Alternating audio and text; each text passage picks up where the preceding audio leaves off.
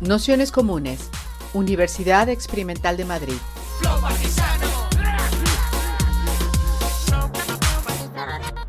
Toda la información en nuestro canal de Telegram Nociones Comunes o en nuestra web traficantes.net barra formación.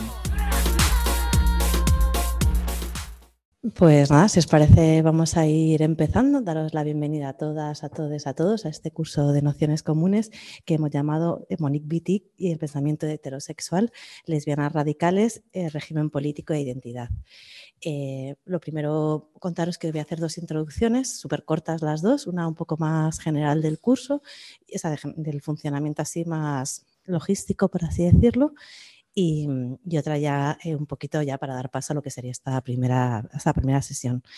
Así que nada, lo primero pues daros las gracias a todas, a todos, a todos por, por, haber venido, por estar aquí, por apoyarnos económicamente también para que nuestro proyecto pueda salir para adelante, a FEFA compañera por habernos ayudado a pensar esto, a Javi, a María José, a Dao y al resto de las compañeras que, que se han animado a compartir sus saberes con nosotras y y a vosotras por, por estar aquí por, y por permitir también que luego estos, estos audios y estos espacios que compartimos se puedan difundir eh, libremente pues a través de nuestra cuenta de SoundCloud y de otros lugares. Contaros también, para quien no nos conozcáis, que, que estas nociones comunes, que es el espacio de formación, de autoformación de Traficantes de Sueños. Traficantes de Sueños es un proyecto político que venimos trabajando desde hace unas cuantas décadas para la transformación social desde una perspectiva antagonista y a través de la cultura y especialmente el mundo del libro intentamos incidir, transformar la realidad en la que estamos inmersas.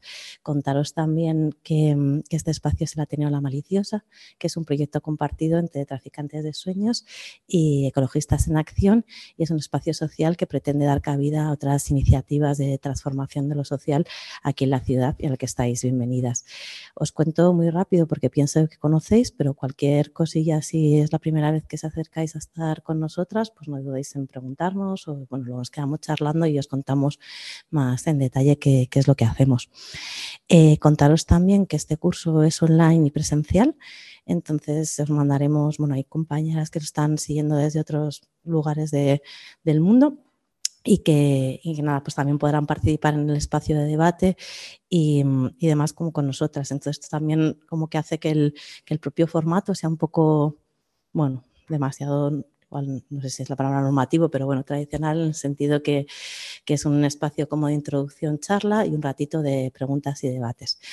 Em, contaros también que en principio no hace falta tener como ningún conocimiento previo, que si iremos mandando una serie de textos que, que no son obligatorios leérselos ni cosas de ese estilo, sino que son para acompañar las discusiones que nos han parecido importantes que tenéis también un canal de Telegram, por si lo habéis visto, que lo que hemos habilitado es como un espacio de comentarios, un poco para que sea un día, o sea, no es un, espacio dinamizado, sino que es como para compartir cosas. Entonces, bueno, si hay algo que os apetece y que queréis discutir con el resto de las personas que formamos parte del curso, pues lo ponéis por ahí y podemos seguir charlando.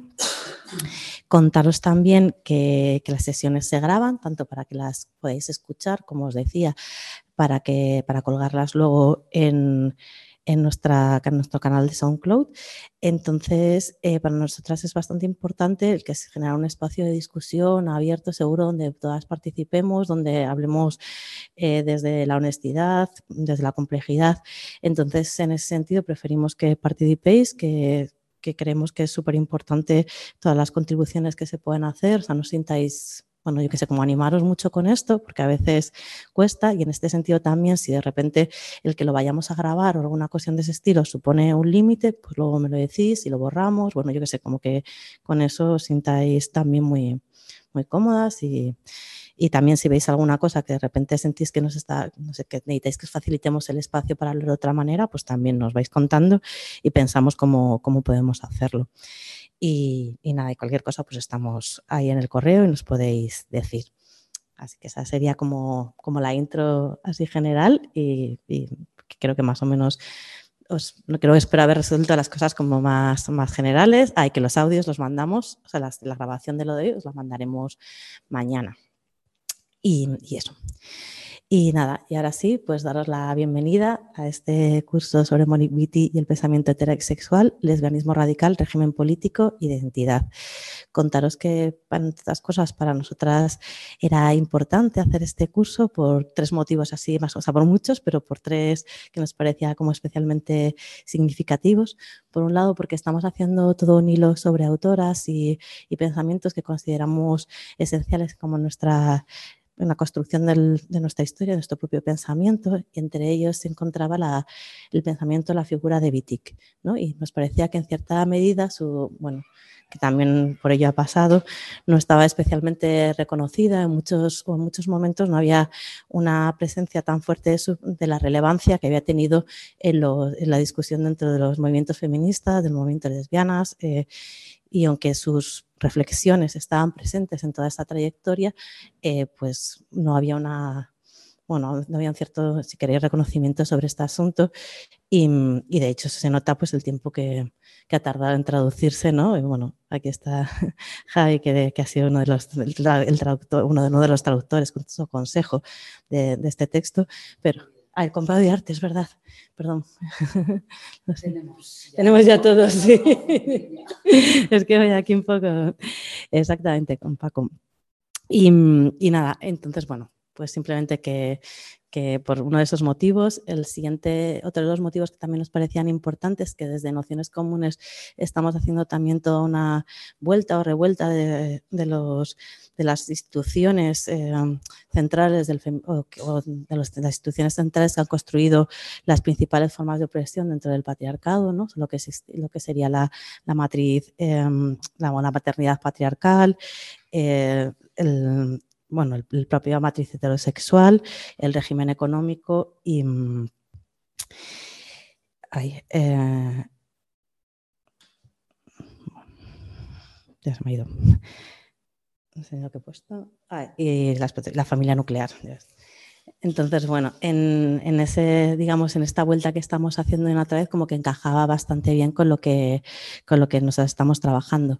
Y por último también, eh, que también era bastante simbólico, tenía que ver con el 50 aniversario, ¿no? El 50 aniversario de la que publicara el, el cuerpo lesbiano y, y nada, entonces nos parece también que era como muy significativo, también la propia obra de Wittig lo reconoce, ¿no? Hasta en qué medida es la necesidad de que haya pasado un tiempo, como los antropólogos dirían, ¿no? Unos 50 años para que sepamos cómo esas estructuras de lenguaje, esas experiencias vividas que en aquel momento también supuso todo este todo el lesbianismo radical, eran interiorizadas o no dentro de las sociedades y, qué propuesta eh, podríamos reconocer ahora, ¿no? En el pensamiento que teníamos, ¿no? Entonces, bueno, esa rememoración un poco que, ella misma en, en, el pensamiento sexual reconoce, nos parecía también que era, bueno, que era que marcaba un momento eh, importante para que nosotras pensáramos cómo, cómo, era, cómo estaba presente eh, en, en, nuestras prácticas actuales. Y para ello también en, a lo largo del curso mezclábamos estas, muchas de las discusiones centrales de BITIC con el propio movimiento feminista y feminista y cómo se han ido variando y modificando, o al menos está nuestra idea, desde digamos, las discusiones de los 80 hasta el día de hoy y cómo podemos repensar muchas de las, de las cuestiones que, que nos proponía. Así que, sin más, eh, para empezar este recorrido contamos con nuestra amiga compañera Fefa Vila, que es eh, profesora de Sociología en la universidad y sobre todo activista, militante histórica del movimiento feminista, del movimiento lesbiano y del movimiento queer, eh, autora de muchísimos textos, entre otros con nosotras, El eje mar es heterosexual, eh, y, y, el libro del buen amor, en el que eh, participan muchas de las personas que luego nos acompañarán al, re, al resto de las sesiones. Eh, está Javi, eh, Dau o Carmen, eh, que, que, participarán también a lo largo de, de, todo el curso. Así que, si os parece, comenzamos y, y ya Fefa os cuenta un poco más en detalle qué es lo que nos ha preparado. Muchísimas gracias. Eh, buenas tardes.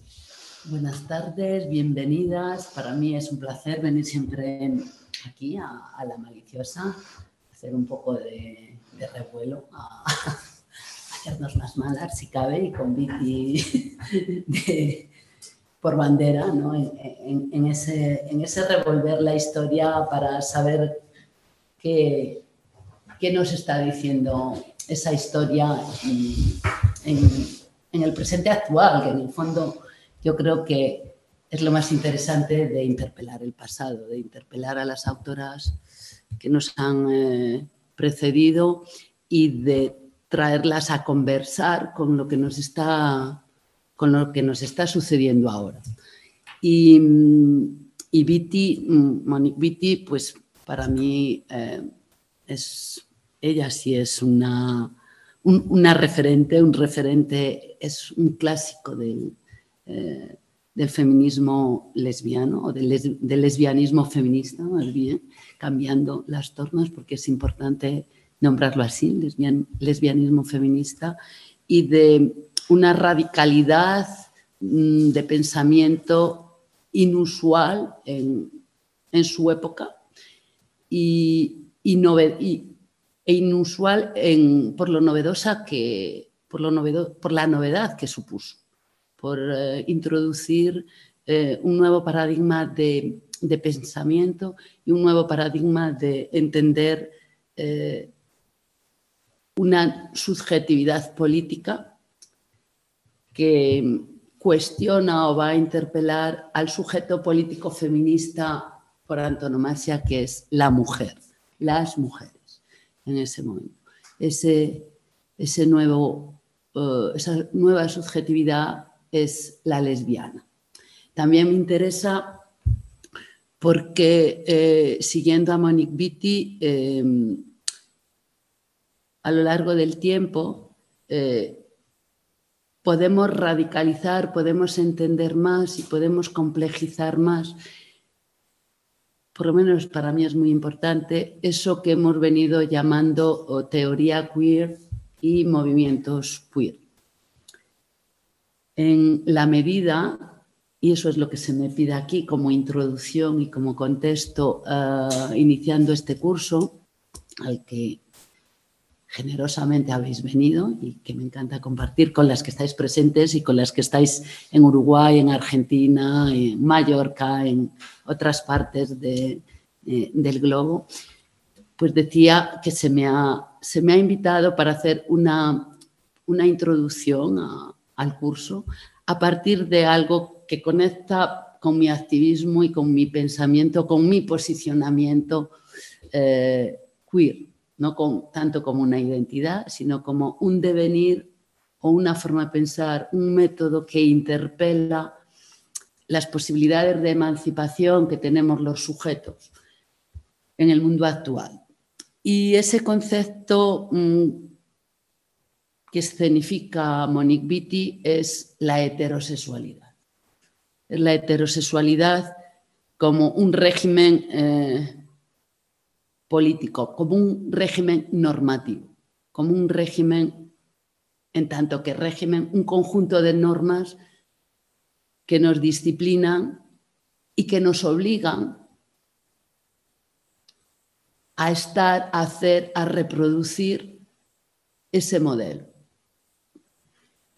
Y dirá también que es un régimen de opresión para el conjunto de las mujeres. Por eso eh, ese legado ha sido bastante discutido, no lo suficiente, creo que de una manera muy aislada y anecdótica, igual que sus traducciones.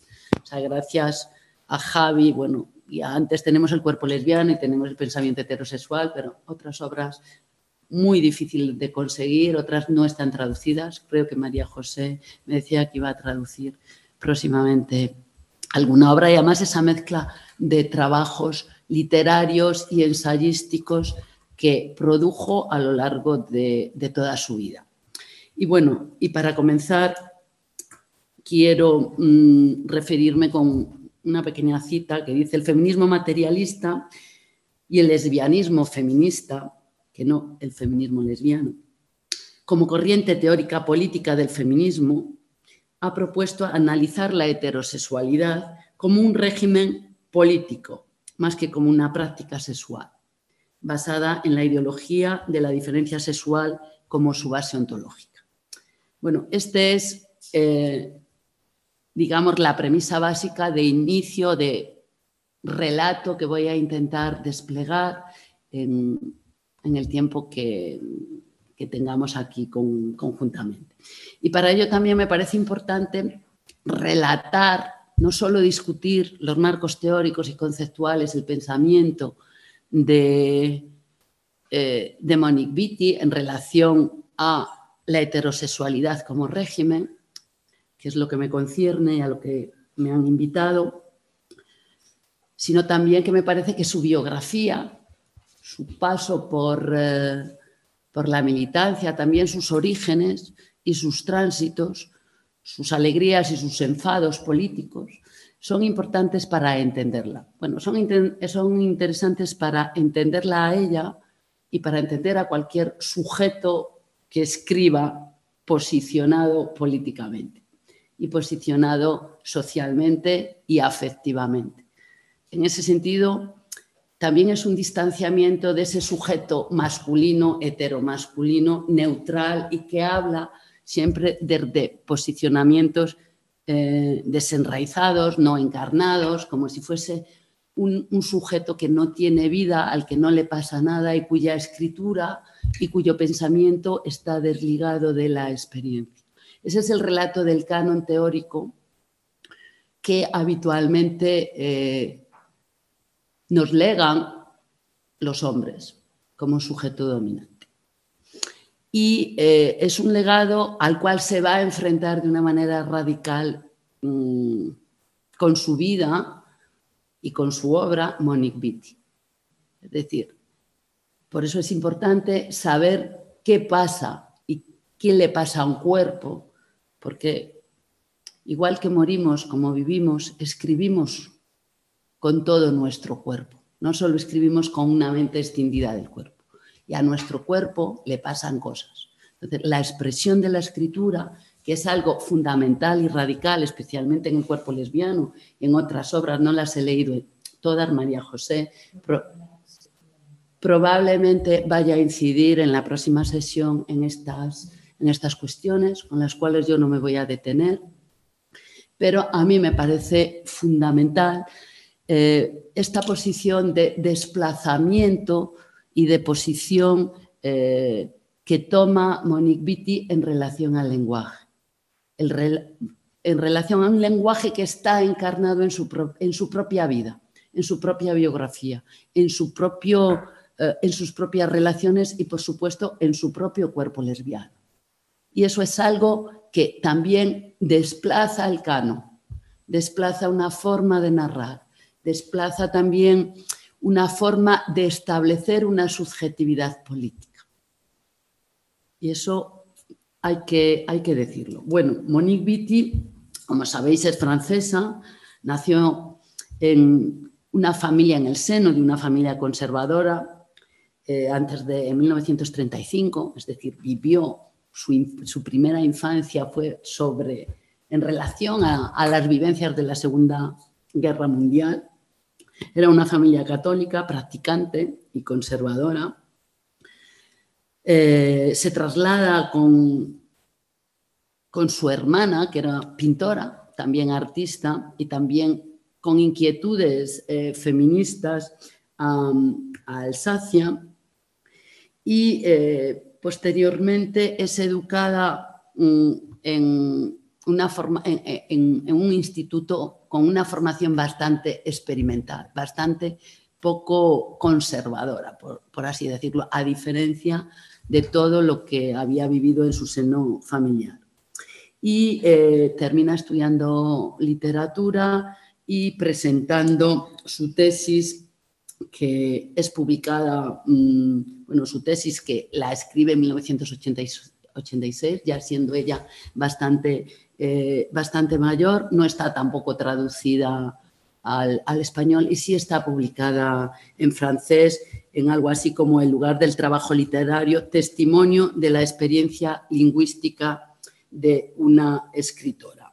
Es decir, su tesis es sobre el lenguaje, básicamente.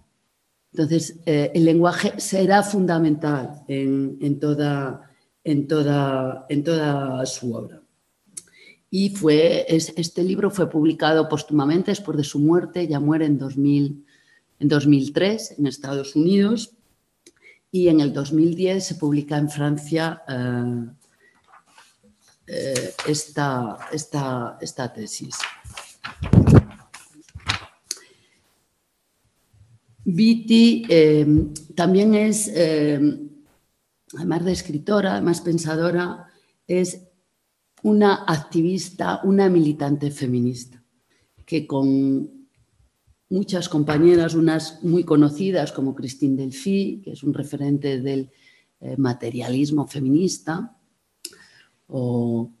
y otras menos conocidas, eh, conforman el llamado feminismo materialista. Y es una también una de las iniciadoras del movimiento feminista en Francia, de lo que llamamos segunda ola del movimiento feminista que mm, empieza a gestarse a principios de los años de los años 70 a ambos lados del Atlántico. Aunque a mí no me gusta utilizar primera ola y segunda ola porque cada contexto cultural tiene sus propias eh, apariciones y gestaciones políticas, digamos que para este caso el norteamericano y el francés nos puede servir. Primera y segunda ola, porque además son, bueno, suceden a la vez y son quienes acuñan el término. Creo que es inapropiado para el caso español o para el caso latinoamericano el concepto de olas feministas. Ahora están hablando la tercera, la cuarta ola, ya vamos a por la quinta, que es eh, ¿no? la segunda, y la segunda ola del materialismo feminista, que también se está gestando en este momento en relación a las tecnologías y a otro tipo de, y otro tipo de cuestiones. Bueno, en, en cualquier caso, para mí es una manera de entendernos, no una manera rígida de situar los movimientos y, y a los sujetos que producen esos movimientos. Bueno, ella sí participó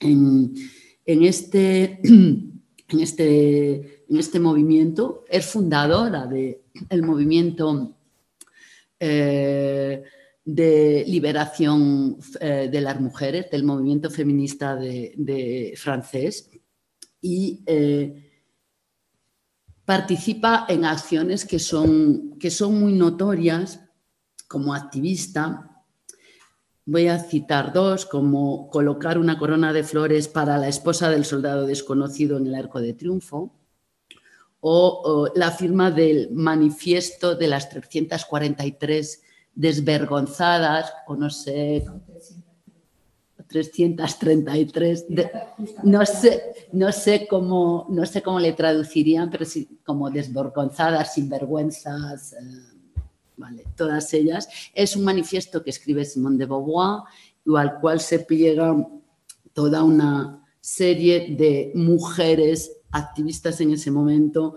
eh, heterosexuales y no heterosexuales, eh, como es Monique Beatty, eh, que, es, que ya en ese momento está em, defendiendo el, el lesbianismo y eh, artistas como, bueno, y escritoras como Delphine Seguin, Sagan, uh, François Sagan, y las nombro porque em, estas firmantes y este manifiesto también formó parte, que es un manifiesto eh, que no os lo he comentado, en defensa del derecho al aborto y, a la sexualidad libre de las mujeres por, por, extensión, el derecho al propio cuerpo que, empieza así, un millón de mujeres abortan cada año en Francia, ellas lo hacen en condiciones peligrosas debido a la clandestinidad a la que son condenadas cuando esta operación practicada bajo control médico es una de las más simples. Se sume en el silencio a estas millones de mujeres, yo declaro que soy una de ellas. Declaro haber abortado, al igual que reclamamos el libre acceso a los medios anticonceptivos reclamamos el aborto libre. Bueno, este, este manifiesto que, forma parte de, de, un contexto político muy agitado, muy, muy radical, de, desobediencia civil como estrategia política, de incumplimiento y auto incumplimiento de la ley y autoculpabilidad eh, hayas abortado, ¿no? Declararse todas las mujeres como mujeres que, se ha abortado. Es una estrategia política que se inicia ahí y que sigue todavía hoy vigente, eh, por ejemplo. Y también quiero nombrarlo por, por esa presencia de lesbianas en algo que en principio no les debería tocar, como es el aborto. ¿no? Y que Moni Vitti está en el centro de, esa, de esa discusión y de esa radicalidad eh, en relación al cuerpo también. Luego aparecerá el cuerpo lesbiano. Pero el lenguaje y el cuerpo son algo que para Monique Vitti va, va unido. Y bueno, este manifiesto y en conjunto lo que pasaba en, ese momento se reflejó en, se reflejó en Madrid, no sé si lo habéis visto, en una exposición antes de la pandemia muy interesante que activaba el archivo del movimiento feminista de París, eh, el archivo feminista parisino, eh, una exposición en Reina Sofía que se, que se llamó Musas Insumisas. No sé si lo llegasteis a ver y daba cuenta, pues, por ejemplo, de todas, del encierro de las mujeres en relación a declararse abortos, de las putas también, eh, de las mujeres eh, que protestaban por los derechos de las prostitutas. Era un momento de gran agitación. Y ese momento de gran agitación, una de las personas fundadoras, más agitadoras y más presentes pues era nuestra, nuestra Monique Vitti en, este, en este contexto. Fue también cofundadora del Frente Homosexual de Acción Revolucionaria, un grupo mixto que se reunía en la Escuela de Bellas Artes de, París y del que se eh, extendirá ella ah, y otras, formando el grupo um, eh, lesbofeministas eh, Le Wing Rouge, eh, las bolleras rojas, podríamos eh, decirlo, decirlo así. En el frente este eh, de homosexual revolucionario, el frente de acción, el frente homosexual de acción revolucionaria es un movimiento, mm, es un movimiento radical que rechazaba las reformas en favor de la homosexualidad. Decir, los años 70, eh, digamos que la radicalidad del movimiento homosexual eh, estaba también ungida de todos los movimientos radicales de la época y eh, una de sus señas de identidad era esta radicalidad a ser homologado, a ser integrado en sistemas sociales o instituciones como el matrimonio, que consideraban opresoras, a las que juzgaban de insuficientes o, realmente conservadoras o incluso que no iban a provocar eh, los cambios y las transformaciones necesarias. Y bueno, había sido fundado un mes antes a iniciativa de las propias militantes del movimiento feminista francés y de algunos eh, militantes de la Asociación Gay eh. Lo que quiero señalar con esto es que la alianza entre las feministas y las lesbianas del movimiento feminista en concreto y los maricones, eh, eh, los gays del, FAR, era evidente en ese momento. También era evidente aquí en, España posteriormente. Aunque eran frentes altamente heterogéneos, pero había una convivencia política eh, importante. Todos los miembros de estos frentes coincidían en, algo que era fundamental, que era que se sentían víctimas eh, de un sistema patriarcal y de la falocracia que ese sistema articulaba y todos los miembros, todos sus miembros perseguían de alguna manera la liberación, la emancipación de todos los cuerpos y de todas, eh, eh, de todas las vidas. A partir de, esta, de esta confluencia empieza a haber también toda una serie de discusiones dentro del, propio movimiento. Y eh, el FAR, por parte de las, eh, del movimiento de las arbolleras rojas, es eh, tachado de misógino, que también es algo que aparece, una constante que aparece en otros movimientos, movimientos mixtos. Esa, esa, esa, acción, ese momento, hace que, que se nombren mm, o que surja o que se salgan de ahí, que se escindan del FAR y que se nombren con un insulto, con un insulto que le había propinado como, eh, como aquí eres una bollera o eres una, una come coños o eres una todo, todo, lo, todo el insulto, eres un maricón, que también era, era un insulto. Por eso se terminan llamando las bolleras rojas, que era un insulto habitual en, en sus vidas. Dicen, el nombre había sido tomado del insulto que les, les lanzó un viandante durante una manifestación. Y a partir de ahí, Monique Vitti y sus compañeras bolleras eh, forman este movimiento de, lesbianas y vuelven a integrarse o a formar parte, a distanciarse del movimiento eh, mixto que, formaban con la ARFAR, eh, a distanciarse de, este, eh, de este movimiento mixto, es decir, de los maricones, de los gays, y se afirmaron, se eh, se centran, se forman parte del movimiento del MLF a través de esta organización eh, de lesbianas, con temáticas eh, discutiendo dentro, dentro, del movimiento feminista, temáticas del tipo ¿son las lesbianas mujeres? Era una discusión colectiva y política que ya estaba, se estaba gestando ahí estaba ya en la práctica y en las discusiones activistas que se estaban formando.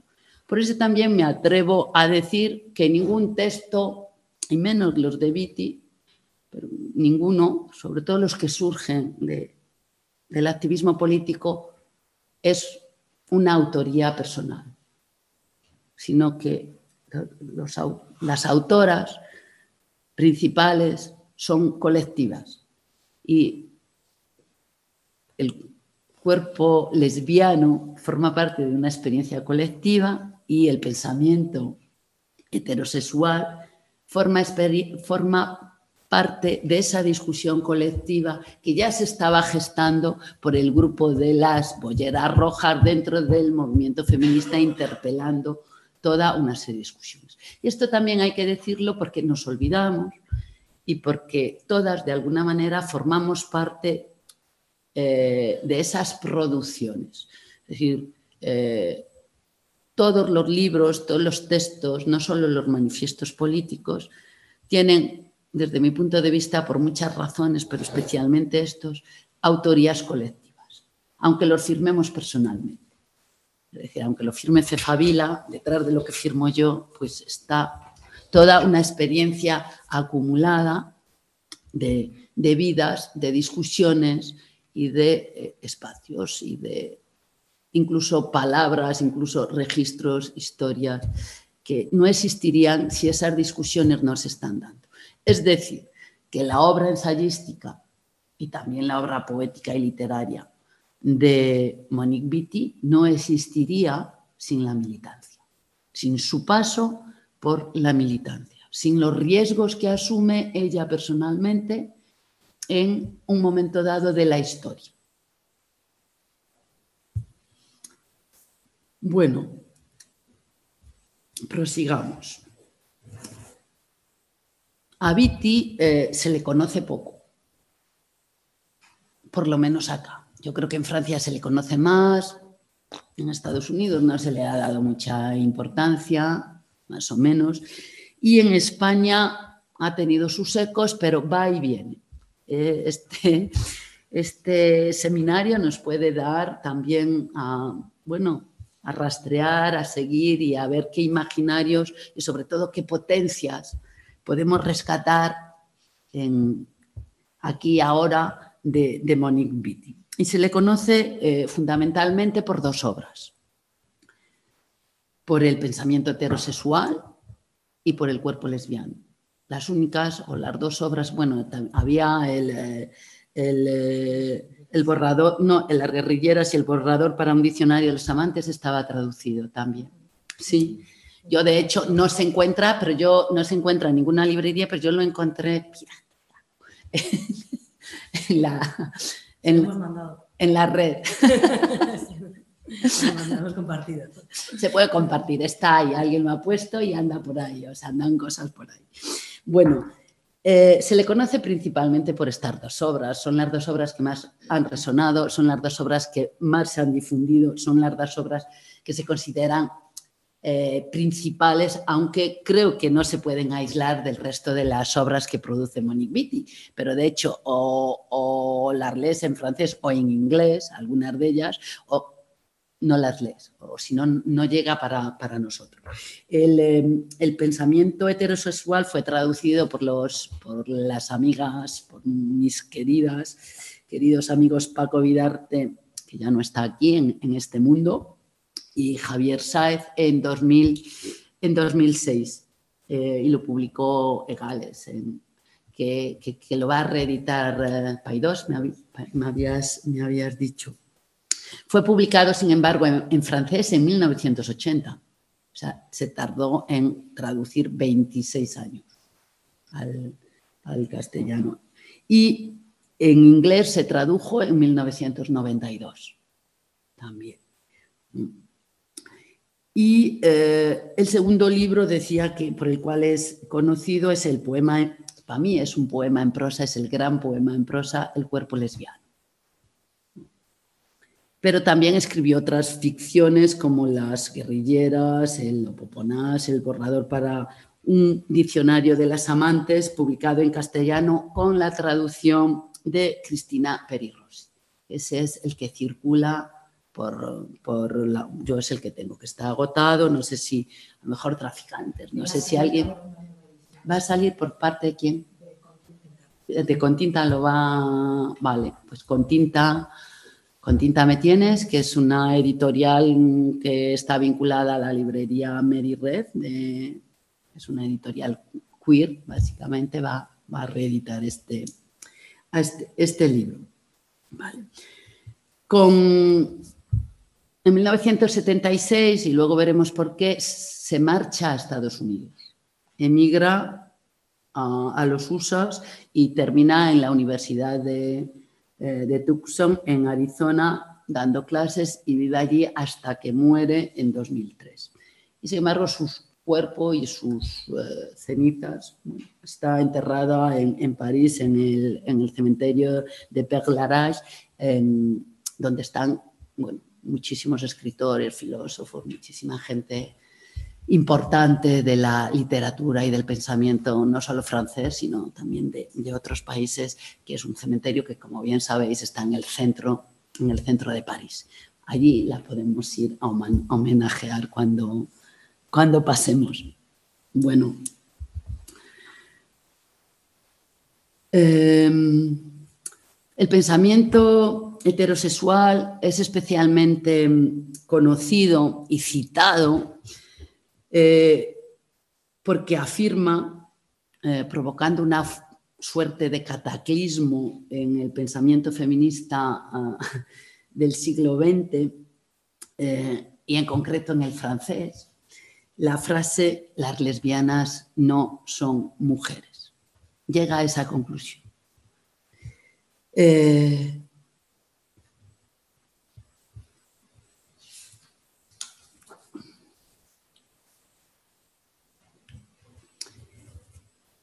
Por otra parte, también, eh, bueno, quería incidir en el tema de, pero ya lo he dicho al principio, del canon, de cómo se, cómo se enfrenta con su lenguaje al canon. Eh, Beatty, eh, como Foucault, es considerada una eh, precursora por excelencia de la teoría queer, que es algo que también he, señalado, ya que pone en el centro los mecanismos, o va a poner en el centro con este libro, y también con, su ficción, no solo hace pensamiento con el pensamiento heterosexual en el sentido de qué es pensamiento y qué es ficción. La ficción de Monique Wittig, igual que cualquier otra ficción lesbiana, genera la poesía, la ficción literaria genera un pensamiento, genera, interviene en, la realidad. Pues eh, igual que Foucault, que no escribe ficción y no escribe poesía, eh, es considerado, aunque citada en menor medida, quizá porque sea lesbiana, quizá porque, mm, eh, bueno, quizá por eso. En, menor medida que, Foucault y con menor repercusión eh, política, teórica, tanto en el mundo académico como en la vida política, pero eh, en los últimos años o en los pocos seminarios que se han hecho mm, sobre ella, se rescata como una precursora de la teoría queer y del activismo queer, ya que pone en el centro los mecanismos que nombran y construyen el sexo, a la vez que pone en evidencia las instituciones de poder al servicio de la heterosexualidad, de una heterosexualidad obligatoria y que está eh, circunscrita a instituciones como son gestualidades, a ritos obligados, como son el matrimonio, el amor romántico o el papel también de eh, la reproducción y de la medicina en los cuerpos de las mujeres. También eh, eh, en sus algo que hace y que rescata también que es importante para la teoría queer y para la teoría performativa y también para el lenguaje, es que juega con, los clásicos de la literatura masculina cambiando el sexo de personajes clásicos, como es Quijote y Sancho. Eso también es algo muy actual, muy actual de la literatura y de las ficciones queer. Acabamos de tener un seminario de literatura queer en el Reina Sofía con muchísima gente que escribe desde, ese lugar y este tipo de recurso literario forma parte ya de eh, el origen, la preocupación, un recurso performativo importantísimo en la obra de, de Monique. Pero lo más importante eh, para, esta, mm, para esta ponencia es que Beatty problematiza y deconstruye la categoría mujer para hacerla más diversa, más inclusiva y más potente. Y al deconstruir esa categoría, va a cuestionar de una manera radical, como nunca se había hecho, la heterosexualidad como la institución de las instituciones. Es decir, tendrá el centro de, eh, el centro de, será el centro de un sistema de opresión como, eh, no como, ligado de una manera muy central al patriarcado, es decir, la heterosexualidad como sistema se vinculará a partir de aquí al sistema, al sistema, al sistema patriarcal.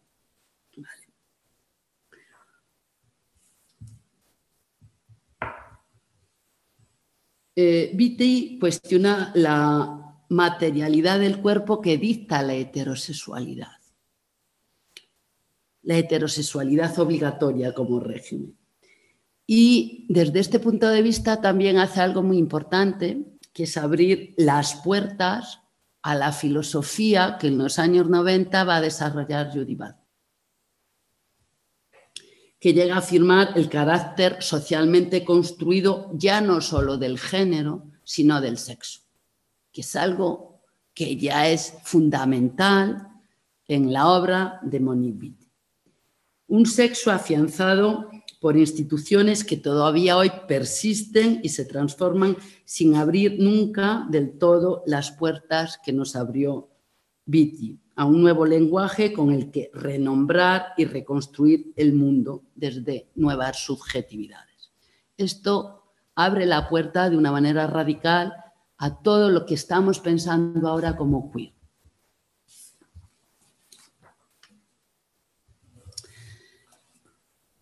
Por otra parte, los estudios de género que se desarrollan a partir de los años 80 especialmente 90 y en, el siglo actual, suelen enfocarse mm, o se han solido enfocar en su origen en la diversidad. Cuando se hace referencia a la heterosexualidad, suele referirse a la norma. Sin embargo, poco se escribe acerca del pasado histórico de la heterosexualidad. La construcción social de la heterosexualidad en tanto que función política reguladora del deseo y de la materialidad de la vida. Es decir, hablamos de la norma, pero no hablamos de la heterosexualidad en tanto que función política. Seguimos pensando que es una opción sexual normativa o dominante o predominante, pero no una construcción social eh, que regula nuestra, nuestra vida. La heterosexualidad, en este sentido, es eh, entendida en el sentido uh, como un sistema social dominante de opresión. Y será el papel particular del feminismo lésbico encabezado por Monique Vitti, el que va a desarrollar esa, esa premisa. Fue el primero en problematizar la, la heterosexualidad como régimen, destacando su función política y denunciándola como una de las principales fuentes de opresión para las mujeres en general, no solo para las lesbianas. Pero a partir de aquí también tenemos que rescatar, eh, he nombrado a Butler, pero antes hay otras personas que de una manera, mm, aunque distanciándose en el tiempo, van a recoger este guante, van a repensar en términos de la heterosexualidad como sistema. Pero ella fue la, Vitti fue la primera. Una de ellas es Adrian Rich, que acuña la heterosexualidad obligatoria. Otra será Gail Rubin, la antropóloga eh, norteamericana. Y en los 90, Teresa de Lauretis y Butler, especialmente, van a, eh, mostrar todas ellas cómo la, heterosexualidad, desde que se, eh, desde que se instauró como identidad hegemónica naturalizada, ha sido poco cuestionada y ha sido poco politizada. Porque, por consiguiente, incluso poco politizada desde los propios movimientos feministas, que será una de las razones por las cuales Monique Vitti rompe con el, eh, el feminismo materialista francés y se marcha a Estados Unidos por lo que supone esta premisa en, las discusiones dentro del movimiento feminista. Bueno, ha sido poco cuestionada y poco politizada y por consiguiente existe todavía una vigente necesidad de cuestionar su naturalidad para comprender su influencia como identidad hegemónica en la perpetuación de un sistema patriarcal y su connivencia e imbricación, por supuesto, con el sistema capitalista. Es algo que aparece de una manera un poco tangencial en algunos escritos de eh, teoría económica feminista, de economía política feminista, como puede ser Silvia Federici, por ejemplo, cuando habla eh, del sistema eh, sexual y de las relaciones sexuales en el matrimonio como un sistema de, opresión, como un sistema donde las mujeres están también obligadas a tener relaciones sexuales dentro de esas relaciones de dominación conyugal cuando también se habla en relación a la prostitución, en relación a otro tipo de, digamos, de discusiones en relación al cuerpo y en relación a la, sexualidad.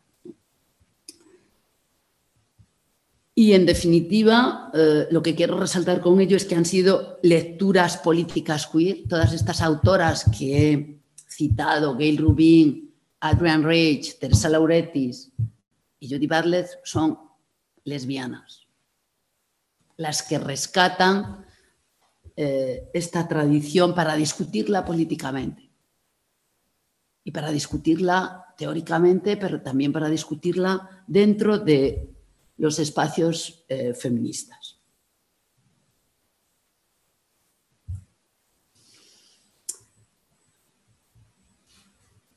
En palabras de Vitti, eh, las formas hegemónicas de entender la tarea del feminismo, por una parte, y de teorizar el propio lesbianismo por la otra, dentro del feminismo de los años 70 y del feminismo materialista francés en concreto por la otra, permanecían atrapados en lo que Simone de Beauvoir bautizó como el mito de la mujer diciéndonos Simón de Beauvoir, no se nace mujer, se llega a ser.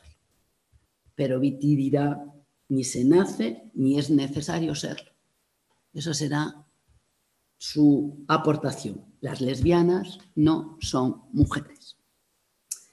Una hipótesis, un argumento, según escribía esto, que he encontrado presente, eh, he encontrado actualmente en un libro que me ha encantado, y que os recomiendo de una autora catalana que se llama Laura Llevadot, que, se titula Mi herida existía antes que yo, que está, ah, está en Tusquets. Y de alguna manera mm, no parte solo de Viti, pero viene a afirmar que tal vez no es necesario, no somos, no son necesarias las mujeres, la mujer. Decir esto actualmente Decirlo en los años 70 es la bomba, decirlo 30, 40, 50 años más tarde sigue siendo mucho, bastante problemático. ¿Vale? Sigue, sigue siendo eh, problemático. Eh, este mujer, entre comillas, para Viti, no sería otra cosa que una construcción patriarcal de la que el feminismo habría extraído los rasgos que consideraba más positivos desechando mm, el resto para desarrollar unas políticas de la feminidad. Pensad que también estaba todo el feminismo de la diferencia sexual, que ella también parte de ahí, eh, que no podrían liberarse del elemento clave de la opresión eh, patriarcal. Desde el punto de vista Vitti, el problema estaba, y cito, en la división histórica de los sujetos el dimorfismo expresado en las categorías de hombre y mujer y la institución de la heterosexualidad como sistema político de dominación de las mujeres. Por ello, el concepto de diferencia sexual, también el, concepto anglosajón o el sistema que establecen las anglosajonas de sexo-género, para Vitti no funciona, no existe. ¿Vale? Dirá, diferencia sexual representa, para Vitti un punto de partida teórico totalmente inadecuado para la lucha feminista. Tanto que se trataba más bien de una, una trampa del sistema y de un lastre para la crítica radical de la normatividad sexogenérica y de sus instituciones. De hecho, la construcción del mito de la mujer quedaba así identificado como el primer eslabón del régimen político de dominación de las mujeres que produce y ordena todo, poder del lenguaje, al que Vitti llamó pensamiento heterosexual. Es decir, es un orden muy eh, producido por el lenguaje, por el poder del lenguaje. Le da un poder al lenguaje, como el lenguaje, la materialidad del lenguaje, como el lenguaje hace cuerpo. Por eso también desplazar, luchar con el lenguaje, desplazar eh, las señas gramaticales del género en sus escritos es fundamental, entre otras muchas cosas. Es una lucha continua con el lenguaje. Desde este punto de vista, desde su punto de vista, el de Monique Vitti, las categorías sexuales hombre y mujer constituyen una oposición entre clases sociales. Hace un símil marxista, porque ella es una marxista, es una materialista. Son clases sociales, en el sentido marxista del término, definida por las relaciones de explotación de los hombres sobre las mujeres de el uso de los cuerpos de las mujeres en beneficio de la vida y de la expresión de la individualidad que el hombre tiene, que el hombre encarna.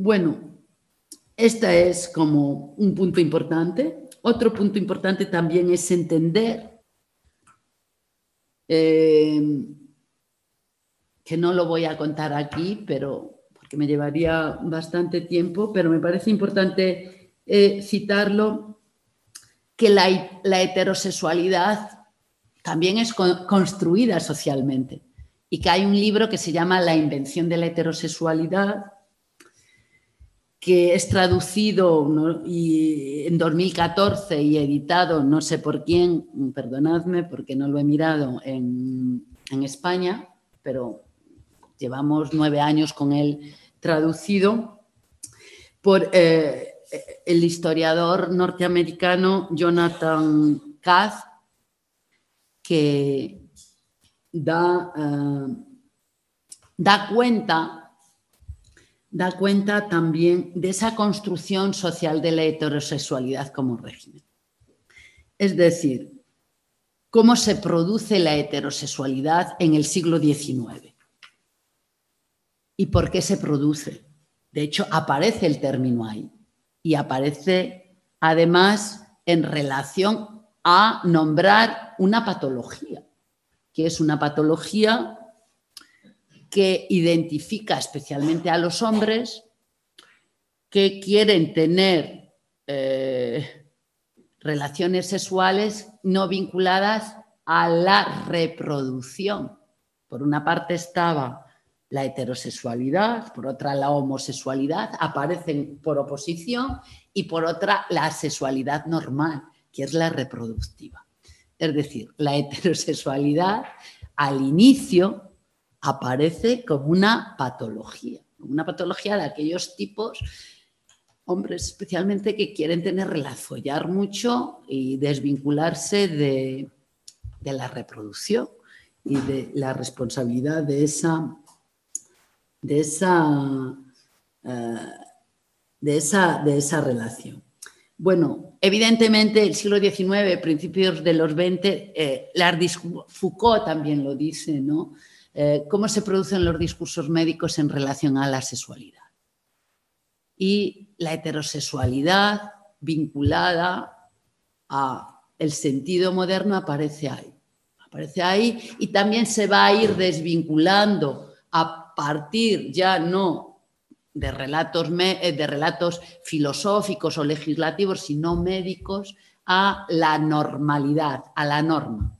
Es decir, llega un momento en que la heterosexualidad, dentro de esa producción de discursos y de esa materialidad de la vida, se va a ligar con, em, se, va a, instaurar eh, el término de la heterosexualidad como la, eh, la manifestación eh, normativa eh, por, antonomasia.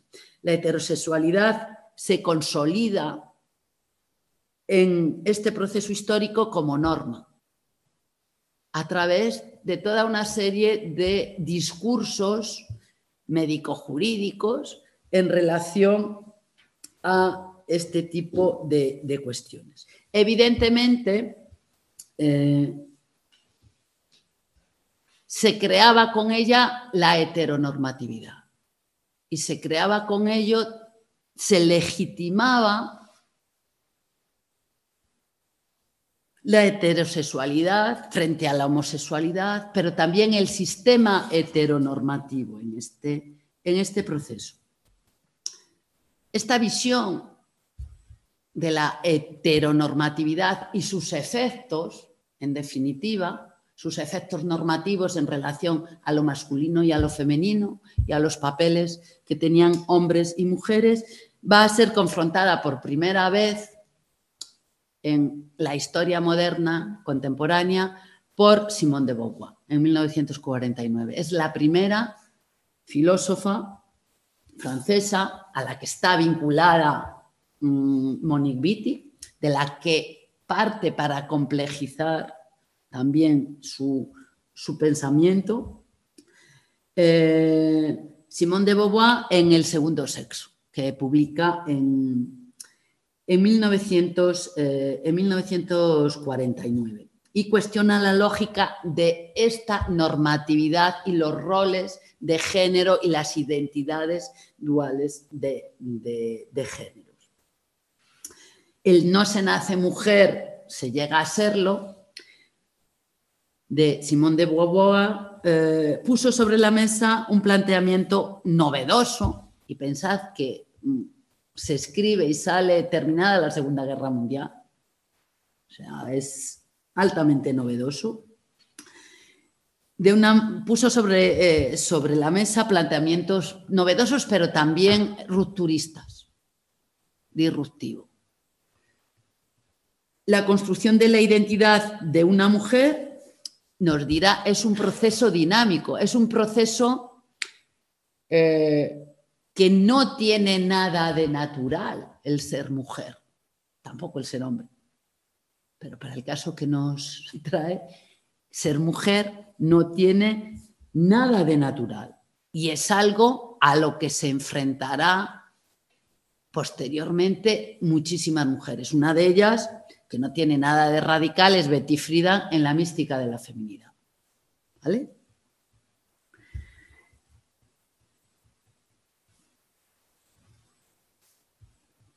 la idea de tener hijos, de ser ama de casa, la insatisfacción sexual, todo es ser la mística de la feminidad. El problema que no tiene nombre. El problema que no tiene nombre es ser mujer en ese momento. Es lo que es la mujer, raramente. Y es algo de lo que apenas se habla.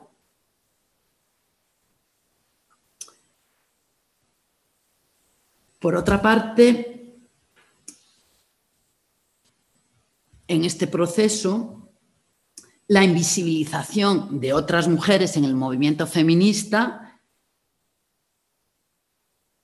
es decir, las lesbianas, las negras, las obreras del movimiento feminista blanco burgués, que aparece como el triunfador, el que articula la política en un momento determinado en Estados Unidos, en Francia, en Inglaterra, incluso en España, aunque con creo que con ciertas diferencias, arranca con un gran debate de implicaciones políticas. Y ahí está Monique Vitti encima. Otras mujeres también van a estar encima. Las lesbianas negras, las obreras, toda una serie de sujetos que eh, van a cuestionar ese movimiento feminista que se considera universal y para todas, y para todas igual. Y ya en los años 70 van a, cuestionar que solo se representaba a las mujeres heterosexuales y que no se hablaba de las lesbianas. Y que solo representaba mayoritariamente como grupo homogéneo a las mujeres blancas. Y que no aparecían otras mujeres. Es decir, que no, no consideraba otras variables como la raza o la clase social o la identidad sexual. En ese sentido, se considera que fueron relegadas. Y hasta la fecha, esta tensión es un campo dinámico de conflicto dentro del feminismo, dentro de nuestro feminismo, dentro de nuestro 8 de marzo, dentro de nuestros marcos de discusión.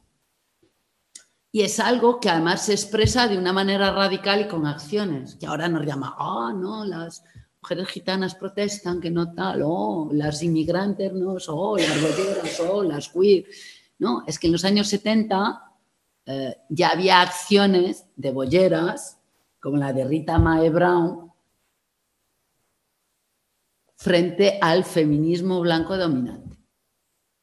Esta tensión, la producción dinámica del feminismo, está desde el origen. El conflicto está desde el origen. No es que ahora de repente, uy, aparece eh, la teoría del movimiento queer, aparece como si todo saliese del, del cielo, ¿no? De repente aparece. Sur, no surge, nada surge, todos son capas. Necesitamos historia y a veces sin saber la historia sabemos que la historia está ahí. Es decir, no nos cuentan esta historia. A mí no me han contado mucho, desde luego que en la universidad, cuando yo estudiaba, no, ni en el cole, ni en, ni en mi casa, que era una casa obrera. Pero de alguna manera, cuando eres lesbiana, activista, sabes que esa historia ha tenido que estar y la buscas y la buscamos. Y esas tensiones están ahí y forman parte de nuestra vida, igual que eh, el movimiento libertario en España forma parte de nuestra cultura, lo conozcamos o no lo conozcamos. Está en nuestra praxis política, está en nuestra forma de actuar, en nuestra cultura. Otra cosa es luego que encima rastremos, sepamos y tal, que es fundamental, pero de alguna manera hay movimientos y el feminismo ha sido un movimiento muy potente que lo estudiemos o no, forma parte, está ahí, forma parte y ya ahora forma parte de una manera bastante más transversal y más intensa que hace que en los años 90, cuando yo era activista joven, por ejemplo. Quiero decir que ahora sea muy mayor. Bueno,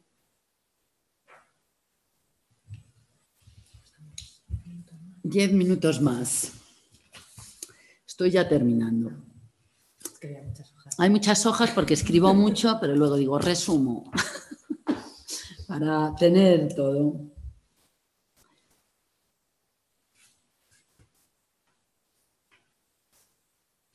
Bueno, en definitiva, Viti le daba a la lesbiana un carácter ontológico y político superior.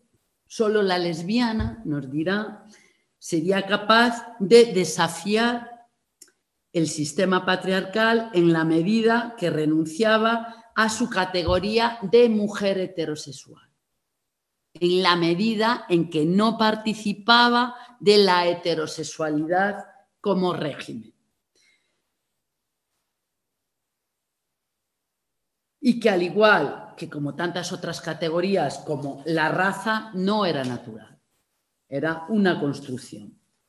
Para Viti nos dirá, esto supone decir que para nosotras no puede ya haber mujeres ni hombres, sino solo en tanto clases y en tanto categorías de pensamiento y de lenguaje, dirá, deben desaparecer políticamente, económicamente, ideológicamente. Si nosotros, nosotras, las lesbianas y gays, continuamos diciéndonos, concibiéndonos como mujeres, como hombres y como hombres, contribuimos al mantenimiento de la heterosexualidad. Tenemos que dejar de ser mujeres y tenemos que dejar de ser hombres. No podemos conceptualizarnos como tal. Como tal. ¿Qué implicación tiene estos postulados? Si para las materialistas francesas la mujer, las mujeres eran una clase social específica, en la dialéctica opresiva y de sujeción hombre-mujer, esto suponía poner en el centro del análisis el cuestionamiento precisamente del sujeto del feminismo, la mujer, o mejor dicho, las mujeres. Y esto supuso eh, un gran eh, cataclismo, un gran eh, revuelo y una gran ofensiva contra Monique Wittig dentro del propio movimiento feminista francés. Y también supuso, dicha ofensiva, una crisis de la cual nunca se recuperó. De hecho, supuso en parte el fin del movimiento feminista. Y el traslado de Monique Wittig que nunca quiso saber de Francia ni del movimiento francés, feminista francés, nunca más. No, no sé, al final de su vida. No le he seguido por ahí. Eh, debido a esta cuestión. Fue una ruptura de orden político y afectivo también. Es decir, nuestra vida, nuestros escritos, lo que somos, está anclada en la afectividad, está anclada en cómo nos construimos políticamente con nuestras compañeras de aventura. Y eso tiene consecuencias. Y eso también hay que tenerlo en cuenta, ¿no? En su vida y en lo que supone también su obra. Y recoge todos los artículos y publica el, pensamiento eh, heterosexual ya viviendo en Estados Unidos, con la distancia de haberse ido y salido de París es lo que le permite eh, hacer este tipo de, este tipo de,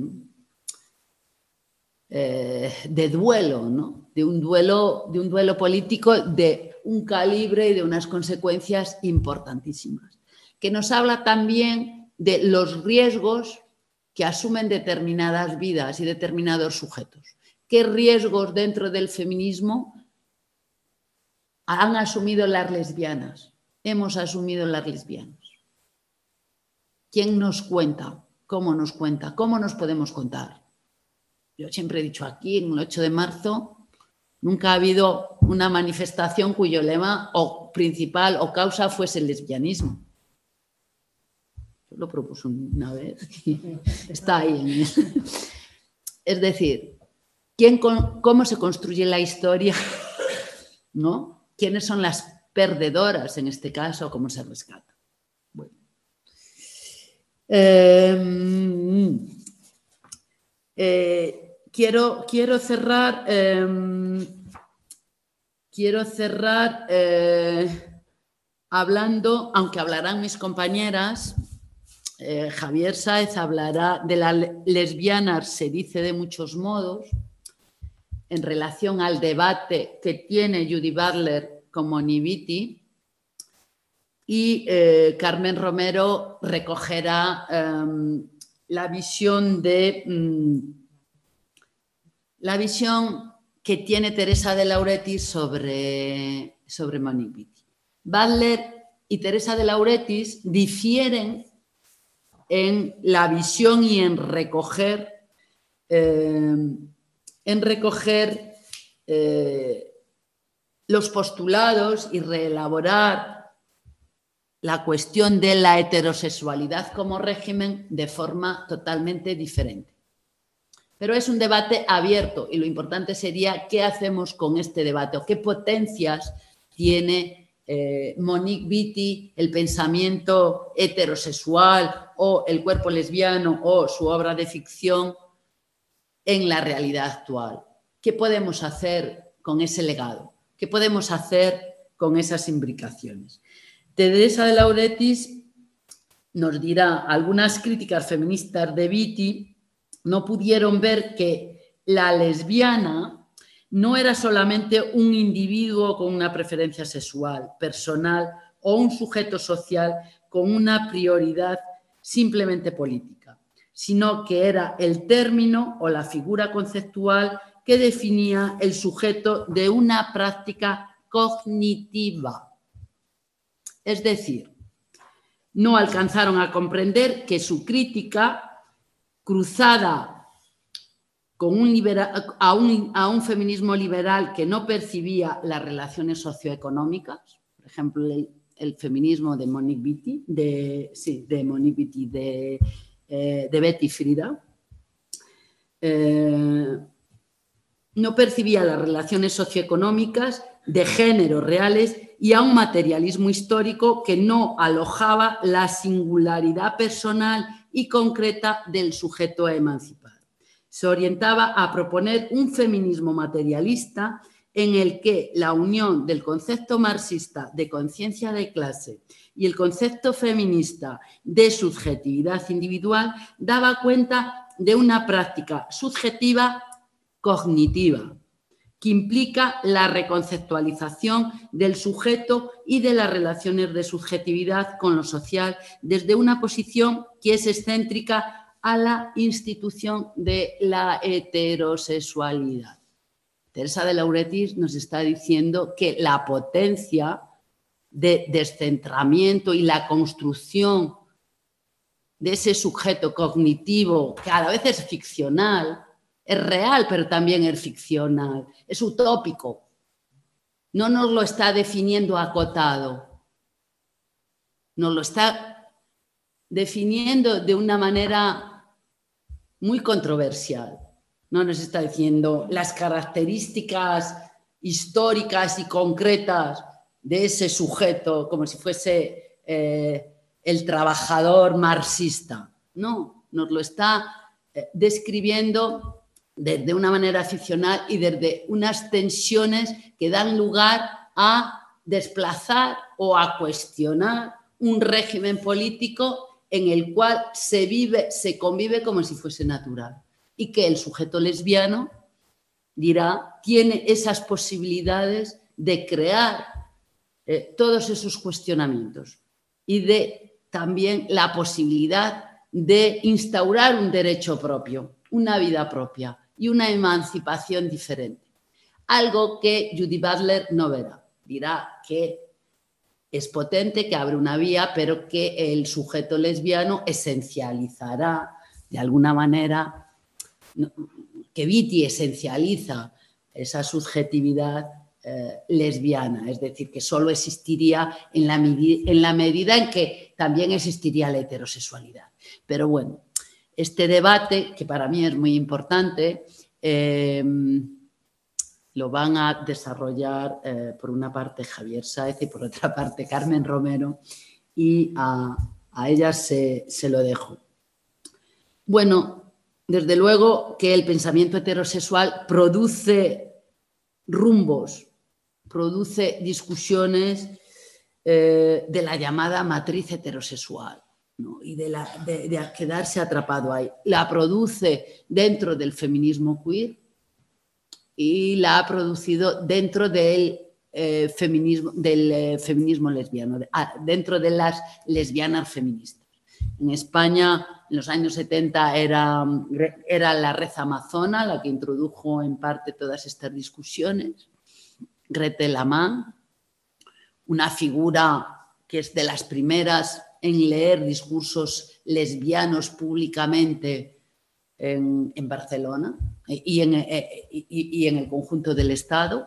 En 1973 o 74 es un discurso que habla de, este tipo de, de, este tipo de cuestiones. Está hablando que ya había también, a pesar del franquismo, a pesar de las luchas franquistas, de, lo que todo suponía en este país, como estos discursos impregnaban la política contestataria y también la política antifranquista y los procesos de imaginar la emancipación en los años 70 en, este país. Y bueno, no es casual que sea Barcelona, también por la proximidad a Francia, el que desde el lugar desde donde eh, surgen y se, y se difunden este tipo de ideas, pero también en los propios colectivos de feministas lesbianas que se articularon en el movimiento feminista en España. Hay estas estas, estas, discusiones.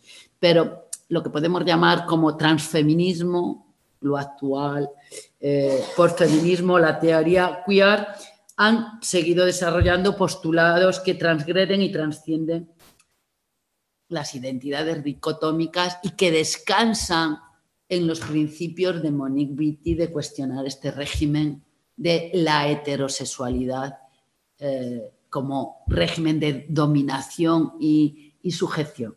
Por lo tanto, leer a Vitti es leer también la potencia política en la actualidad. ¿Qué, hacemos? ¿Qué podemos hacer con Vitti? a, dónde nos lleva Vitti? ¿Qué imaginarios, qué devenires, qué eh, estrategias políticas y procesos de emancipación y de liberación podemos vislumbrar siguiendo las huellas de las lesbianas? bueno, lo dejo aquí porque soy un loro, lo sé, y que muchas gracias a todas, muchas gracias a las que estáis en la nube, al otro lado. Y bueno, que quedo a vuestra disposición para conversar, para charlar o para, no para hacer preguntas, a lo mejor para hacer eh, algún tipo de comentario, de idea o de cuestiones que nos puedan acompañar. Pues muchísimas gracias y hacemos eso. Si, que si hacéis desde casa podéis levantar la manilla y os damos paso y si hacéis desde aquí os tengo que pasar el micro para que os puedan oír en casa. Si tenéis alguna cuestión, yo sí no he preparado eh, algunas. ¿Me animo yo? ¿Tenéis gas?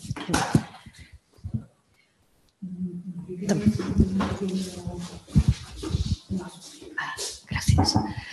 Mm, no sé si Matiz o que me explicarás un poco ah, cuando hablas de autorías colectivas. ¿no? Mm, yo no sé si te he entendido bien o no coincido contigo. Entonces, mm, por lo menos lo que se ve en la obra, los textos, yo empecé a, a decir que eran obras de ficción, luego lo pensé bien y, dije, uff, a ver qué pasa con el tema de la ficción. Bueno, yo creo que hay, mm, no por las propias palabras de Wittig, no hay una, una intención autobiográfica, puesto que, bueno, ya sabéis cómo ella representa el je, ¿no? el J barra E, mm. con lo cual ya hay un cuestionamiento de, el, auto, el auto, ¿no? Y yo creo que en toda la obra lo que hay son eh, representaciones colectivas de las lesbianas, tanto histórica como mito y tal.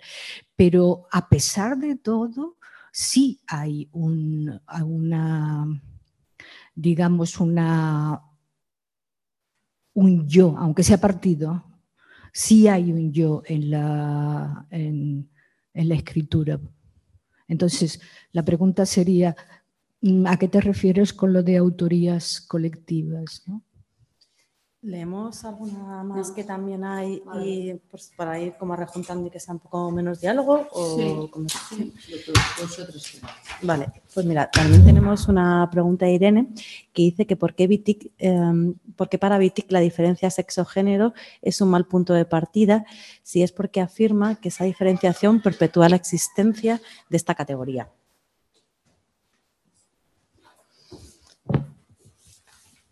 Le damos a estas dos y luego hacemos otra rondilla. A ver, eh, cuando digo que, mm, que, el lenguaje no tiene autoridad, eh, el lenguaje especialmente que en Vitis lo refleja y esa, eh, esa lucha, por supuesto tiene que ver con ese yo escindido, con ese yo, la lucha con los signos gramaticales de la identidad, pero también creo de una manera radical que, el lenguaje nunca es algo individual y que la construcción del lenguaje en la expresión eh, literaria y en la expresión intelectual, en cualquier cosa que escribimos, nunca es eh, nunca refleja y nunca es una dinámica que refleja el yo, que refleja eh, los postulados, las vivencias y la individualidad escindida de cualquier tipo de, mm, de vivencia. Es decir, que el lenguaje es una suma de experiencias, incluso en aquellos que reclaman la autoría 100% y la autoridad del yo 100%, eh, esa, esa, escritura, ese linaje está construido por, eh, por el habla, es decir, escribir, eh, en eso me vuelvo un poco derribiana, en ese escribir es eh, posterior a hablar. La escritura no deja de ser una práctica de una herramienta y una práctica posterior de esa oralidad. Y la oralidad es una experiencia compartida, es una experiencia donde los cuerpos eh, se relacionan y actúan. Entonces, eh, los discursos orales y las formas de, de memoria oral forman parte de esa escritura. Es decir, esa construcción eh, de una novela o de una poesía o de un ensayo incluso, que se considera mucho más alejado de, de, eh, esa historia, es, es, una amalgama de yo. Y a la vez ese yo, eh, por supuesto que tu yo está, pero no es un solo yo. Y en Moniviti lo que sí veo es que lucha contra, contra ese yo. O sea, que es esa extinción de ese yo lesbiano. Es una extinción que es un yo que es una amalgama, que es una amalgama de cuerpos lesbianos. Y que no es un yo lesbiano. Es, que no, lo plantea y no es un, no, perdón, y no, no, no lo plantea como un yo lesbiano, justamente les, el, slash la escisión lo plantea, es como, como la barra, ¿no? Es como el yo heterosexual, es la marca de la apropiación. Ella, Por supuesto, es esa, es, ese salirse del canon, la heterosexualidad mm. como un régimen que realmente impone ese tipo de yo. Sí. Realmente es una heterosexualidad masculina. También es una escritura masculina la de ese yo es ese yo, es escaparse de ese yo, escaparse de esa tensión que el yo está, eh, eh, está estableciendo. Es decir, el yo, uh, creo que la poesía, que es lo más que se creemos que es donde más está el yo, yo creo que ni en la poesía está nunca está. No, nunca es algo autorreferencial, nunca es tú con tu pensamiento escribiendo totalmente escindido. Te estás volviendo muy lacaniana. De una ¿eh? historia. No, estoy, creo que más de constructivista radical. Es decir, que el lenguaje es una amalgama de, posiciones y de relaciones mm. en las cuales interaccionamos. Es decir, que la autoría, el lenguaje nunca es producto de un yo eso, tendríamos que discutirlo mucho.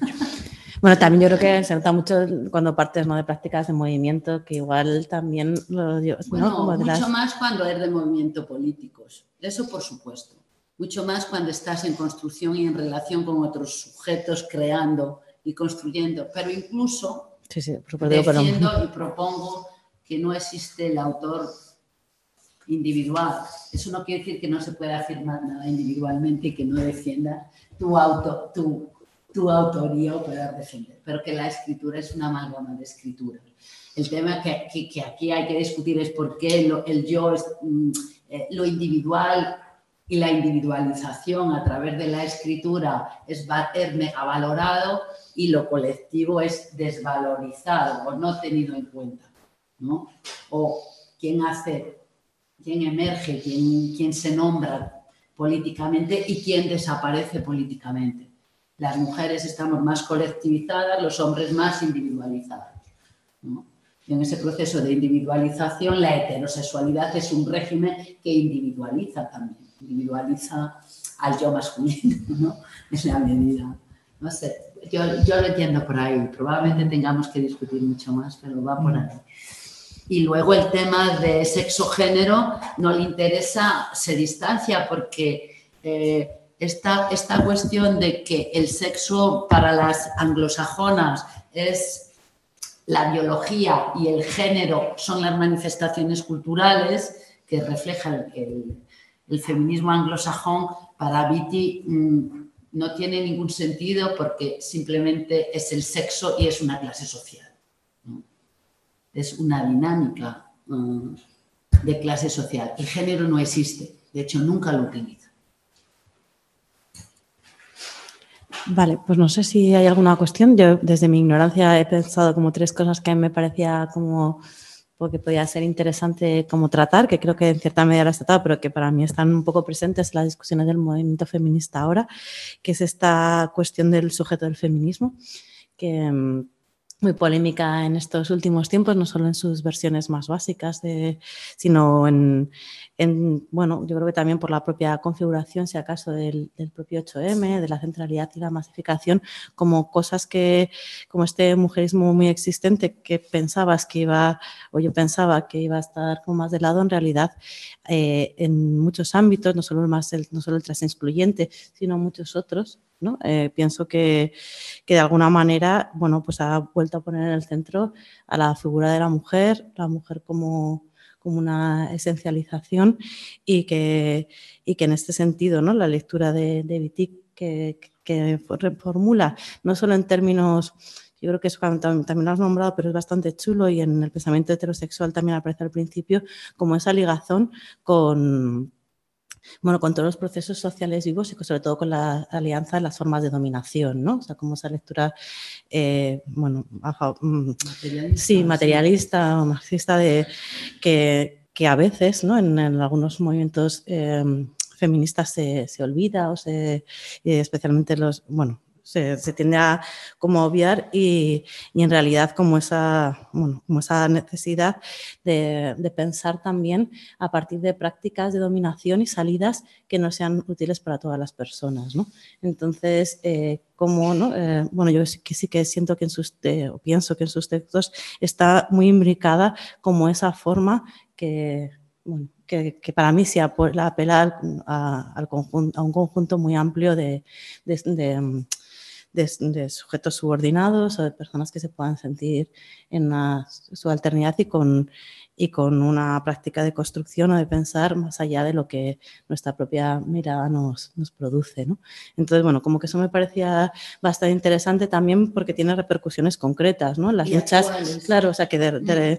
desde el feminismo este que está proponiendo mujeres eh, y paridad en no sé qué, a prácticas que puedan ser todo lo contrario en el sentido de que sean derechos eh, que construyan y nos permitan existir con menos formas de, dominación y nos permitan también em, bueno, pues solventar cuestiones eh, materiales y que no existan estas, estas tensiones, estas dualidades en todas las, para todas las personas. ¿no? Entonces, de repente, eh, bueno, esta lectura a mí se me hace como súper pertinente a, día de hoy, ¿no? En, claro, en, relación a las mujeres, pero también en relación a los hombres. Claro, claro, sí, sí, no, no, por supuesto.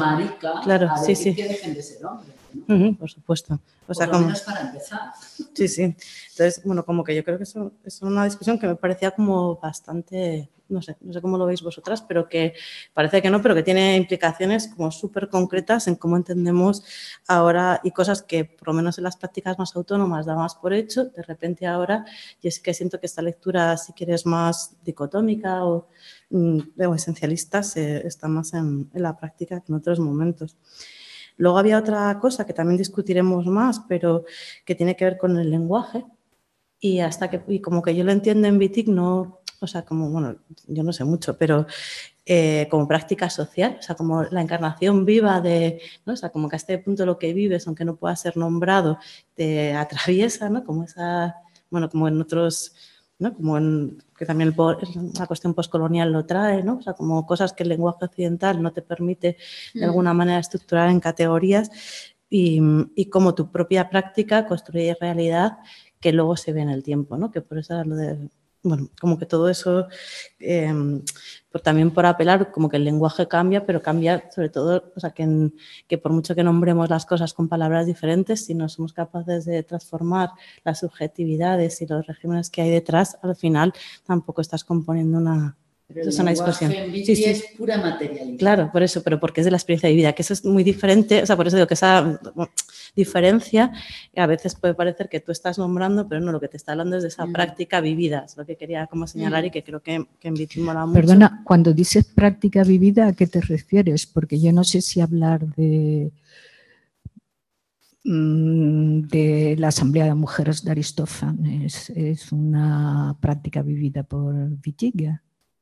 O sea, yo lo, lo- por las cosas que ella trae como en sus textos, o sea, como cuando ella lo dice, ¿no? Es una práctica social cuya repercusión es en la cultura y en la sociedad, o sea, el ser, lo que ella entiende, ser lesbiana en la medida en que te está saliendo de la categoría hete- heterosexual, de alguna manera te, lleva a otro lugar que es el que se aventurará dentro de un tiempo, ¿no? Que en el tiempo verás en qué medida eso ha sido capaz de construir otras subjetividades. Es como yo lo entiendo, ¿eh? Pero vamos, no, no sé. Hombre, la utopía está presente. Ujú, Eso Es como una utopía. Como si tú tuvieras debajo Eso es muy potente.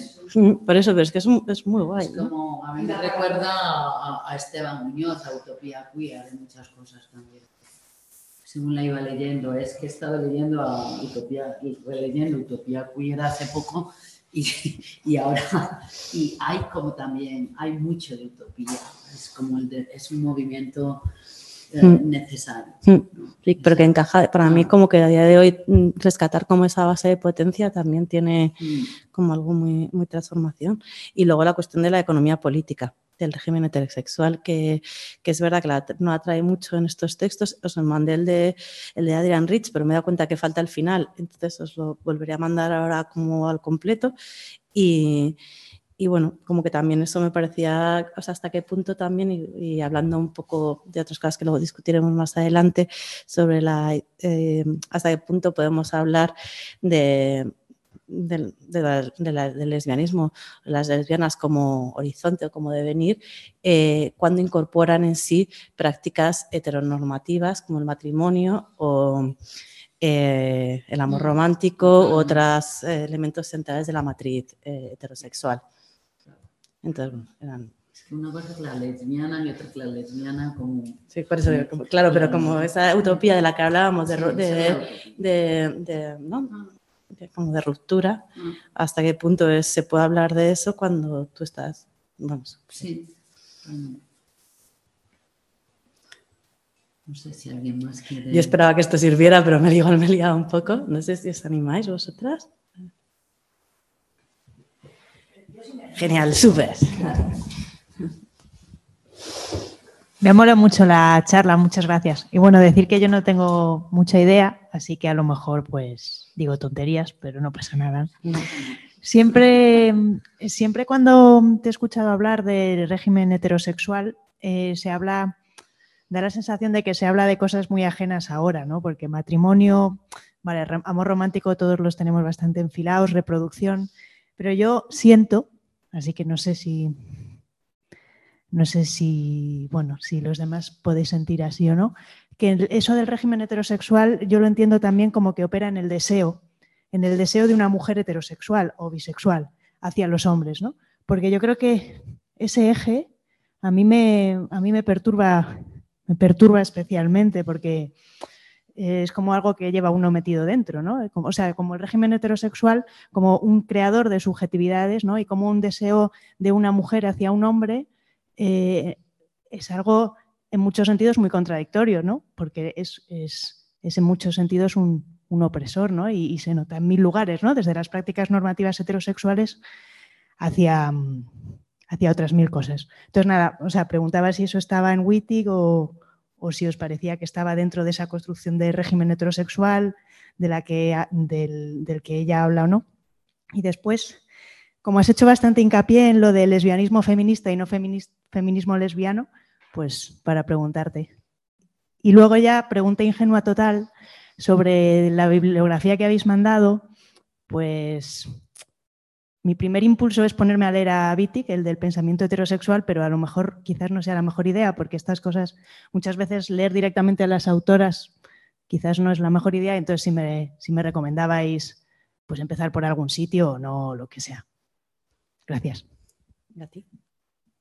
Mm, Bueno, cualquiera puede comentar también y decir y, Yo, yo contesto, a ver, lo de feminismo lesbiano y lesbiano feminista tiene que ver porque para Viti eh, la lesbiana es como el sujeto principal del feminismo. Entonces, no es inocente, eh, ni tampoco es inocente luego que en el Estado español haya grupos, por ejemplo, que se denominen feministas lesbianas y otros lesbianos feministas.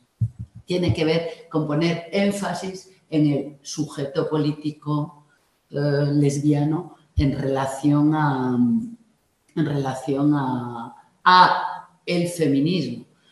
Curiosamente pasa todo lo contrario, el sujeto lesbiano desaparece. Ha salido un libro que me mandaba Javier, eh, que no lo he leído porque ni sé de qué va, ni tampoco conozco a la autora, eh, que es El fantasma del lesbianismo. El fantasma de la lesbiana, del lesbianismo. Fantasma lesbiano. Y es como esa figura esa figura fantasmática, casi inmaterial, ¿no? que polula ¿no? tras las huellas de las lesbianas, porque incluso dentro del movimiento feminista desaparecemos políticamente muchísimas veces. ¿no? Entonces, es muy interesante eh, en, qué lugar, en, qué lugar aparece, ¿no? y sobre todo para Viti es fundamental.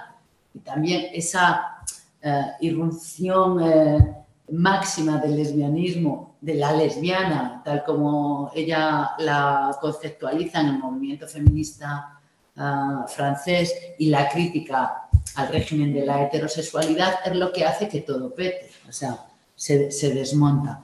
Pero volviendo un poco a lo que tú dices y a tu, a tu pregunta, claro que evidentemente existe una matriz heterosexual y heteronormativa sobre la cual pende la vida de, muchas lesbianas, muchos gays y, mucho de todo. Es una matriz y es un deseo que no ha sido desmontado. Es una transición, es una transición que ha empezado, es algo que está ahí, por eso también traemos a Viti, ¿no? O sea, eh, ¿en qué medida podemos politizar podemos hacer política, podemos hacer transformación social, podemos hacer economía política de la vida con el pensamiento eh, de Viti y con la premisa de la heterosexualidad como régimen normativo o entendiendo el heteropatriarcado. ¿Qué significa eso? ¿Y qué significa eso también en términos subjetivos, en términos de deseo? Es decir, ¿qué tipo de realidades se está construyendo ahí? ¿no? ¿Qué tipo de procesos o de proliferación? Por ejemplo, Judy Butler dice, bueno, todo lo contrario, lo que hay que hacer es salirse de ese binarismo, salirse de esa producción y de esa matriz heterosexual mediante la proliferación de identidades políticas y, de géneros sexuales y sexuales diversas pero en la medida que se politicen y se radicalicen. Porque ¿qué sentido tiene? Y en eso estoy de acuerdo contigo, Almudena. Eh, eh, no tiene ningún sentido eh, reproducir o ser invitadas a la matriz heterosexual y producir y aumentar, aumentar realidad en esa matriz heterosexual. También creo que aunque nos inviten a participar, nos inviten de esa manera, los derechos conseguidos, el matrimonio, la reproducción, etcétera, etcétera, eh, aunque se esté sucediendo eso, hay algo que se está cuestionando todo, todo el rato, porque la propia vida, la propia emergencia de esas relaciones disruptivas no, nunca van a ser homologables 100% nunca lo son, siempre crean fricciones, crean fricciones en el derecho, crean fricciones en la cama, crean fricciones en la representación cultural, crean fricciones en la escuela, le crean fricciones al médico, le crean fricciones al juez, le crean, nos crean fricciones a nosotros. A mí me genera tensión muchas cosas. Es decir, esa idea de que Teresa Lauretis me parece fundamental, de sujeto excéntrico. Es decir, nunca estamos en el centro de nada, de esa matriz. Estamos alrededor de esas, siempre expulsadas, siempre friccionadas, nunca estamos ahí. es cuando habla de ese sujeto excéntrico. Es un sujeto problemático, pero también es un sujeto ficcional y es un sujeto cognitivo. Es decir, conoce y nombra el mundo desde una experiencia diversa. Y en la, en la medida en que conoce y experimenta y arriesga, evidentemente unos sujetos más, otros menos, pero en la medida en que se politiza mucho más, pues surgen otras realidades, otras materialidades, otros deseos también. Yo creo que, desde mi punto de vista, el movimiento queer y las rolleras en, relación a esa inscripción queer son las que han alterado las dinámicas políticas principales y lo siguen haciendo. Y por supuesto hay tensiones y hay contenciones, porque de alguna manera lo que se, no sé, caer en el, no, es que me están diciendo que no me puedo enrollar con un tío. No, es que no, el deseo, no, o que no salga con no sé quién, o que no, no se trata de crear ese, ese tipo, no, se trata de repensar cómo salir de una matriz que es opresiva. Es opresiva para todo el mundo. Sí, sí, como un Da igual, pero es que si no, no te oyen, lo siento. Que no voy a decir nada. nada, que sí, sí, es más como un cuestionamiento del deseo. No, o sea, el deseo pues ala y a disfrutar y lo que sea, pero, pero es como un tener ahí una pata en el cuestionamiento del deseo propio y de que, mm, no sé, yo lo siento como bastante construido, como, una, como un aprendizaje muchas veces. Y por eso, pues me, me gustaba entenderlo dentro de ese régimen heterosexual, pero vamos. Sí, sí, puedo añadir algo a lo que decías. Eh, yo creo que lo que planteaba Jefa es muy importante en el sentido este de opresivo, pero también el régimen que plantea Wittig es productivo, es decir, que produce identidades. Y yo creo que lo que sirve en tu análisis es que eh, ella entiende que la categoría mujer es producida por el régimen heterosexual, con lo cual es una reflexión muy potente, ¿no? Porque es bueno, en la medida en que las lesbianas no, no están dentro de ese régimen, no entrarían dentro de la categoría mujer, porque ha sido producida por el régimen heterosexual. ¿no? Y bueno, por si te sirve mi opinión, así como lector apasionado de Wittig, yo creo que puedes empezar por cualquier libro, o sea, todos son maravillosos y más, más poético el, el cuerpo lesbiano y el pensamiento heterosexual yo creo que se lee mm, perfectamente y es, mm, bueno, son bastantes ensayos, o sea que todos son muy brillantes ¿no? y muy accesibles. Y ya para terminar, mi pregunta para Fefa era eh, si podías aportarnos cómo ves tú, cómo se utilizó eh, el, pensamiento o la obra de Wittig en los 90, en tu activismo feminista lesbiano, ¿Cómo ha sido la recepción en España o el uso político que vosotras hicisteis, que, fuisteis pioneras claramente en, la entrada en España de, ella? Eh, un poco tu reflexión política activista de, cómo entró aquí eh, gracias a vosotras y a más personas. ¿no? Gracias. Eh, sí, estoy totalmente de acuerdo contigo con esa reflexión de que evidentemente la heterosexualidad produce a la mujer, eh, entonces las lesbianas no son mujeres. O estarían... Eso no quiere decir que estén fuera totalmente de, la matriz heterosexual, ¿no? sino que hay, hay ahí un problema un problema gordo, ¿no? una tensión y una fricción que, se refleja, Por eso también he dicho que a pesar de la homologación, eh, de esa inserción eh, y participación en general del movimiento de lesbianas, gays y tal en el mundo hetero, por así decirlo, heteronormativo, siempre, o sea, se están produciendo continuas fricciones. Y bueno, ligado con esto, las fricciones principales en los 90 ver, en los 90 una de las cuestiones principales, eh, eh, Javi se refiere a mi activismo en LSD y LSD y la Radical Gay, que fueron primeros grupos de acción política en, el territorio madrileño, en concreto a principios de los 90, que se autodenominaban como movimiento queer.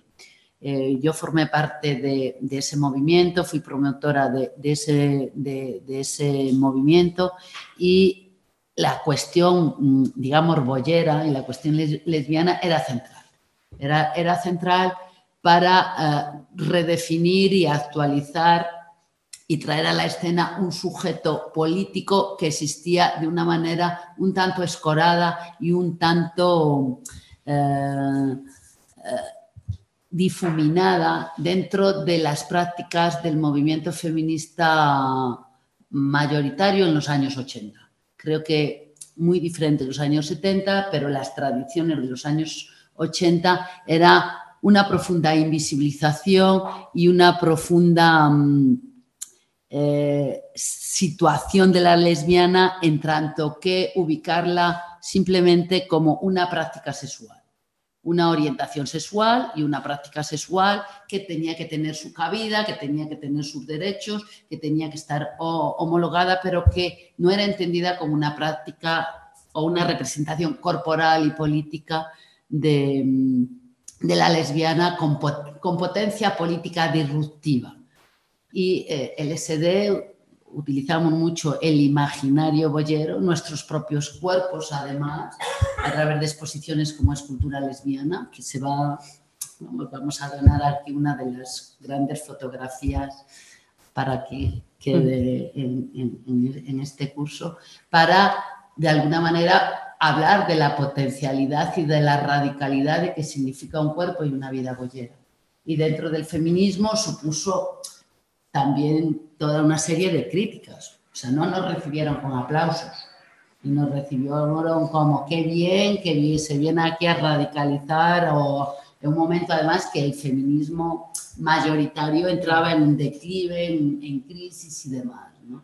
Pero la mayoría, el, el momento principal era un momento de institucionalización del movimiento de los derechos y del pudor y del, eh, de recoger también los cuerpos afectados y cierta vergüenza en relación a también lo que significaba el SIDA y eh, cierta vergüenza también acumulada de lo que significaba el placer y la vida de las lesbianas y lo que supuso en los años 90 recoger a la lesbiana como un sujeto político erótico político, por así decirlo. Eso conecta mucho con el cuerpo lesbiano, que lo, utilizábamos, y también con el pensamiento, con el pensamiento heterosexual. Y dentro de una historia de no crear una identidad fija y única, sino de crear una utopía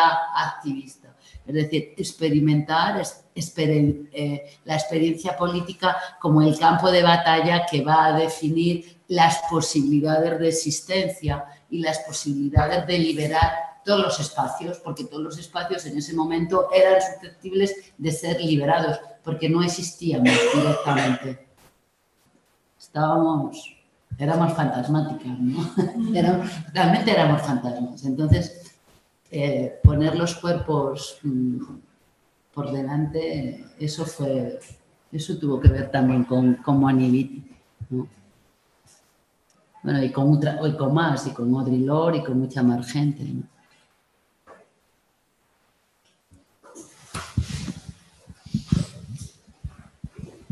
A mí hay una cosa que me, como que me chirría todo el rato, yo creo que yo soy maestra de primaria y entonces en, esto que cuentas de la representación corporal y política construida de las lesbianas, creo que previamente siempre está en una lesbiana una representación corporal y, política construida de mujer, porque, porque pasamos todos por la escuela y estamos ahí siendo homogeneizadas y, dicotomizadas ¿no? en la sociedad. Entonces, mm, hay una parte que en todo esto me chirría. Yo siempre estoy pues, tratando de leer eh, tema queer, eh, feminismo radical, lesbofeminismos, y siempre hay un punto que, me chirría con lo que yo veo con los peques en el, en el aula, ¿no? Eh, y con mi experiencia propia. Por ejemplo, eh, yo empecé siendo hetero, supongo, luego bisexual y en un momento decidí ser lesbiana, ¿no? Todo eso ha ido pasando desde, pues a lo mejor nunca he tenido la creencia de casarme, pero sí de una vida en pareja, luego pasa al poliamor, luego no sé qué, y vas ahí como tratando, probando cosas, ¿no? Igual con la corporalidad, ¿no? Me depilo, no me depilo, me dejo el pelo corto, me lo rapo, me lo, voy haciendo cosas, me muevo así, me muevo así, ¿no? Te vas como, estás ahí, ¿no? Pero en ese tema, por ejemplo, que decías, relacionando con la autoría, en esa narrativa y en esos discursos que tenemos, si obviamos como lo individual y tratamos de no hacer una autoría individual y hablar de una identidad como individual, me chirría el tema de autopercibirme como lesbiana y quitarme la parte de mujer, porque he sido socializada y he estado en un discurso compartido que sí que me ha socializado y enculturado como mujer. Entonces, mm, hay cosas que no termino de... No sé si es una visión muy adultocéntrica. Mm, a ver, ¿qué decirte? Eh, vivimos en, eh, en, una sociedad y en, eh, en representaciones y en dinámicas altamente dicotómicas. El pensamiento dicotómico eh, no tiene mm, solo que ver con ser hombre o mujer, es que lo impregna todo, impregna el pensamiento occidental, el pensamiento científico y la forma en que, en que, eh, en que tendemos a, a, ver el, a ver el mundo, a relacionarnos y a construirnos y a, todo, y hacer ciencia y, todo lo demás, y educación. Es decir, vivimos en un pensamiento occidental que ha basado su construcción, su visión del mundo y todo lo que pensamos y nuestras formas de construir de una manera binaria, de una manera dicotómica. Siempre eso es lo que, lo que funciona. Quiere decir que lo impregne todo y que no existan mm, fugas, que no existan fallas del, sistema que se, que se, dice. Evidentemente, si estamos aquí hablando de estas cuestiones, si Viti ha escrito eso, si otras personas construyen otra historia, si ha habido experiencias políticas, experiencias sexuales, experiencias afectivas que nos están hablando de otras posibilidades, incluso de cuerpos que manifiestan eh, formas que son difícilmente clasificables, y ya no solo hablo de la expresión multisexogenérica que las identidades corporales expresan actualmente, sino hace tiempo incluso, qué es una mujer, qué es un hombre y qué expresiones tiene eso, ah, tiene sus espacios de ambigüedad, tiene sus espacios de fuga, de no estar claro. Es decir, yo creo que todas las, mujeres, entre comillas, que nos distanciamos de ser mujeres, estamos transitando. Yo creo que todas somos, de alguna manera, y todos, cuando estamos problematizando esa dicotomía y toda la jerarquización dual que supone del reparto de identidades, estamos iniciando una transición, una transición hacia otro lugar. Y esa transición hacia otro lugar se ha, hecho con los feminismos, lo ha hecho, lo ha hecho Viti, lo, lo hacen cuerpos y personas y lo hacen experiencias políticas, básicamente. Y esas experiencias políticas son experiencias acumuladas que nos están llevando a otros lugares y que nos están llevando a redefinir los currículos académicos. Evidentemente, no nos están llevando a cambiar el mundo a la velocidad y en tiempo y forma como desearíamos. Y también estamos viviendo momentos reaccionarios, que no lo podemos olvidar. Es decir, está ahí, pero está en el caudal del pensamiento toda, toda, esa, toda esa cuestión.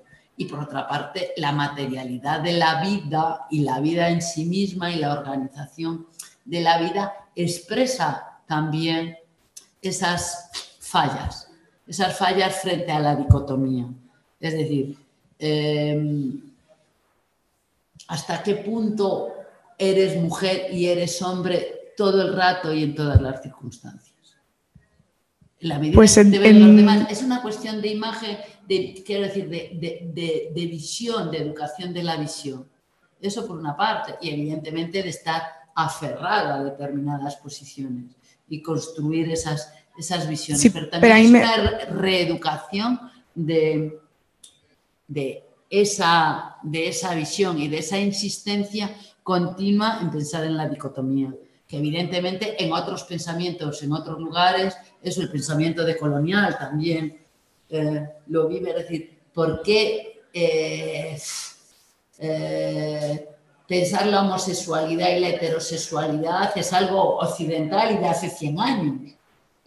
¿No? Sin embargo, en los, eh, los pueblos eh, indígenas originarios, esto no existía, ni en muchos lugares, ni tan siquiera en la ruralidad, ni en el medievo, ¿no? Ha sido, una, ha sido el triunfo de una normalidad que tiene mucho que ver también actualmente con aspectos muy fuertes que tiene que ver con la economía y con la economía liminal, con la economía material y con la economía del deseo. Es muy potente la maquinaria y la tecnología del género, del sexo, es muy potente. Podemos... Sí, pero o sea, yo me pregunto si es realmente como una fractura ¿no? una del sistema el que yo me, me adscribo a Motofina como lesbiana y, diga, no es lo mismo que ser mujer cuando en el fondo yo sí que tengo una identidad hacia la colectividad que se enfrenta a las identidades más individualistas masculinas. Aunque yo intente, por ejemplo, desprenderme de eso y eso forma parte del mundo femenino y masculino, entre millones, por poner un ejemplo, ¿no? Son, las mujeres somos socializadas para los cuidados, para lo colectivo, para firmar eh, un libro en colectivo y, ¿no? y y si queremos aspirar a otra cosa, pues intentar acercarnos a esa identidad más individualista para ejercer como un poder. Tal. Entonces, no sé hasta qué punto, o sea, me chirría la parte de que siento que, de que algunas medidas materiales van un poco como a la gente que estamos en una edad, pero yo voy al aula y he ido cambiando, trabajando en diferentes coles y no sé si fractura, no sé si, no sé si tampoco es una fractura que alguien, que un, eh, una persona del cole, eh, un niño, niña, niña me hable eh, ser no binario, no sé si, mueve ahí, no sé si me, o sea, no sé si me estoy explicando. Es como que lo que yo puedo ver en, espacios activistas y es una cosa, pero yo luego voy al trabajo, voy a los niños, me cambian una ley, pero los libros siguen siendo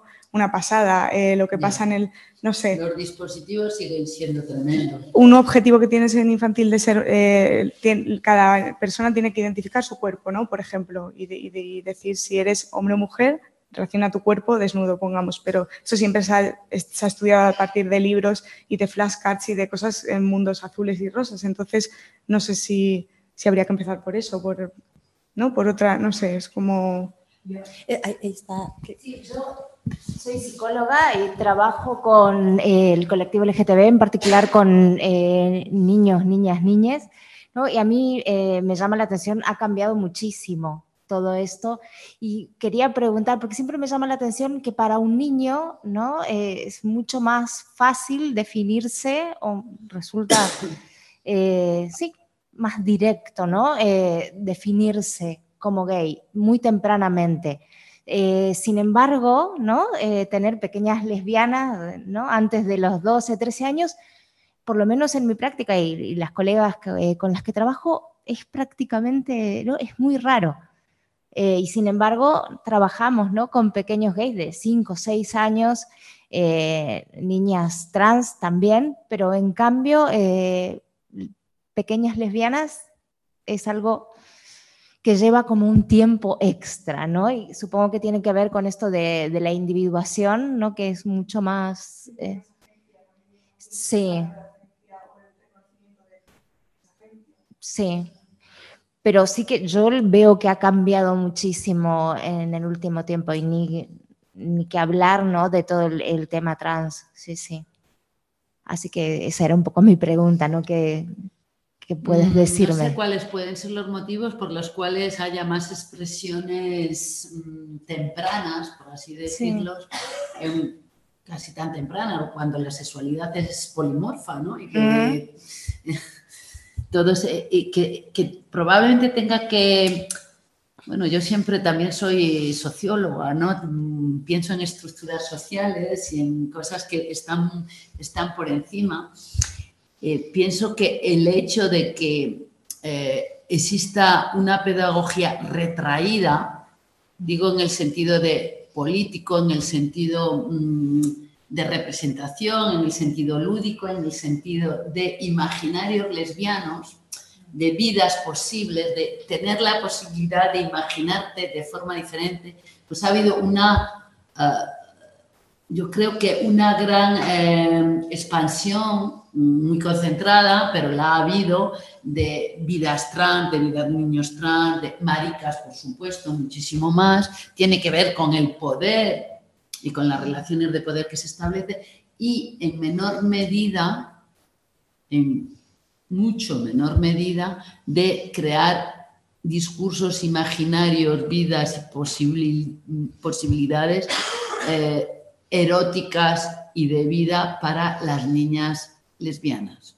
Eso por una parte. Y por otra parte, digamos que el continuo lesbiano del que habla Jan Rich eh, también cortocircuita eso. Es decir, es como si las otras identidades requieren un proceso de afirmación y de individualización muy profunda y las lesbianas, desde pequeñas, es que tienes prácticas, ¿no? Tenemos prácticas. Primero, esa, si quieres, cierta vinculación con eh, erótica con la madre, pero, pero también con tus amigas, con tus... Es, mucho más difícil. Eh, sí, yo creo que influyen las dos cosas. La parte, es, eh, digamos, subjetiva y la parte también cultural, de que hay menos imaginarios digamos que no se nombra esa, esas experiencias lesbianas que experimentamos muy tempranamente.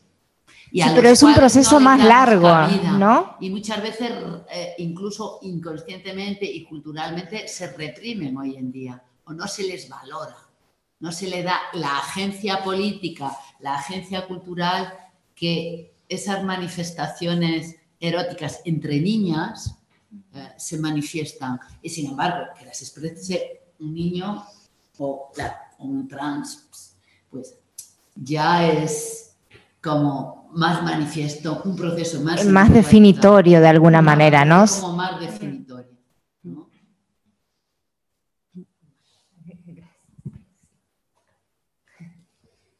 Pero vamos, probablemente todo sea muchísimo más complejo.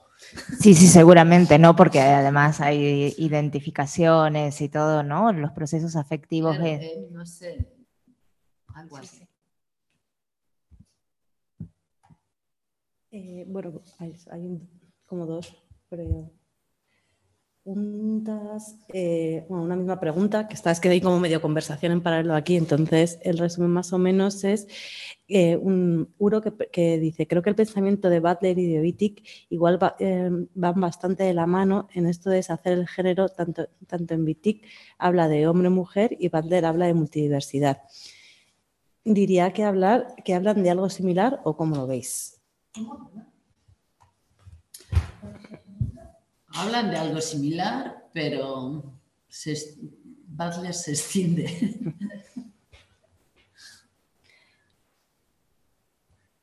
Y luego es porque se me viene el imaginario de que las de los lesbianas eh, siempre pueden servir por una construcción cultural. Es que no logro entenderlo. Es que, perdona, es una, es una problemática. Espera, es que si no, no te van a oír. Perdón, lo siento.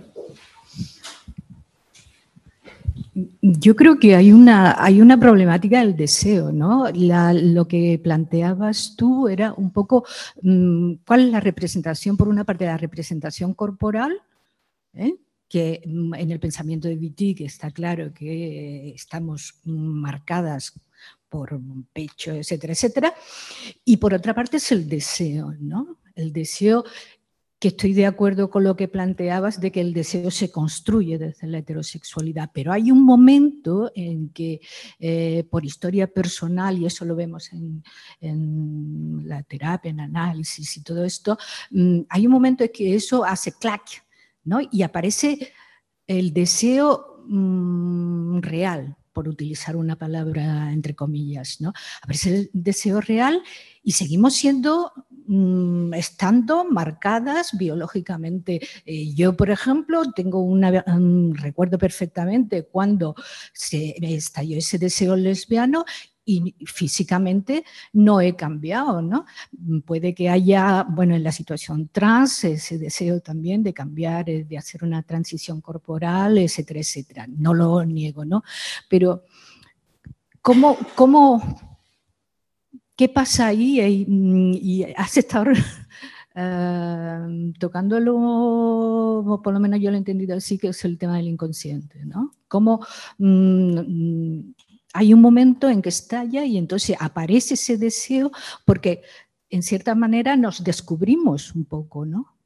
O bastante. Por identificaciones, por apariciones de mujeres, por mm, montones de cosas, ¿no? Y no, no sé cómo expresar, yo ahí diría la página en blanco, ¿no?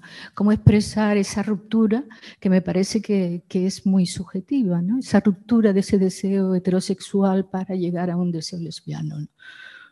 Porque Viti, tal como yo la he leído y lo que he vivido, mm, es, eh, está en una paradoja.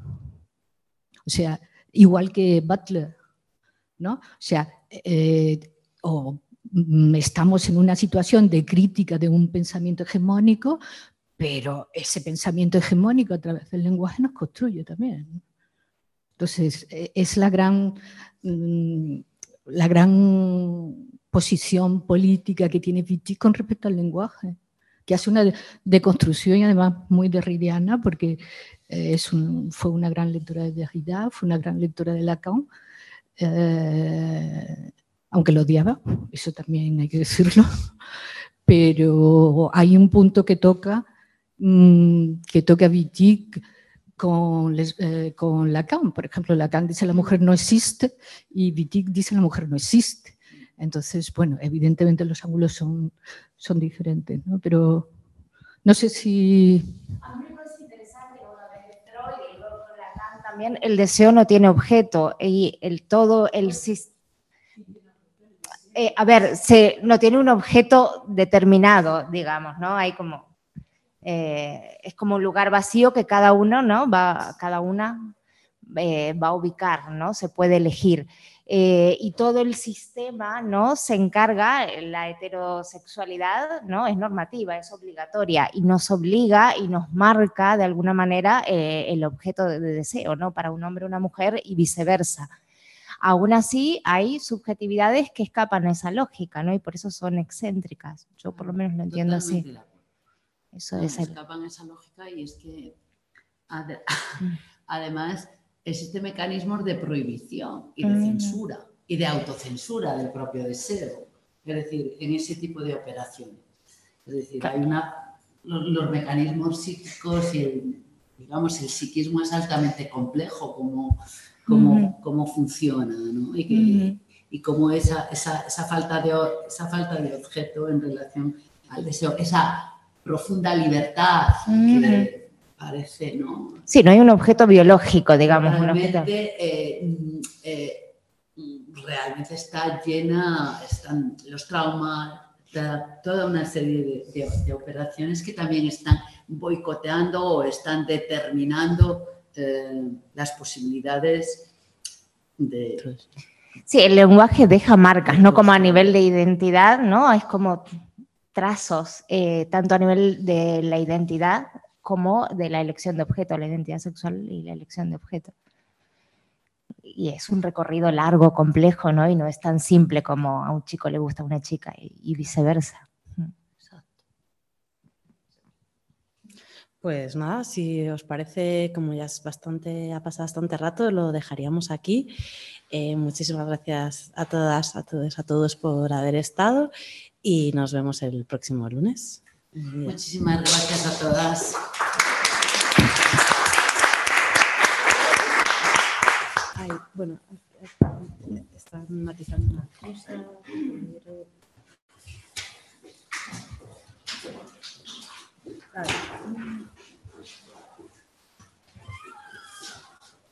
Muchas gracias. Hasta vosotras.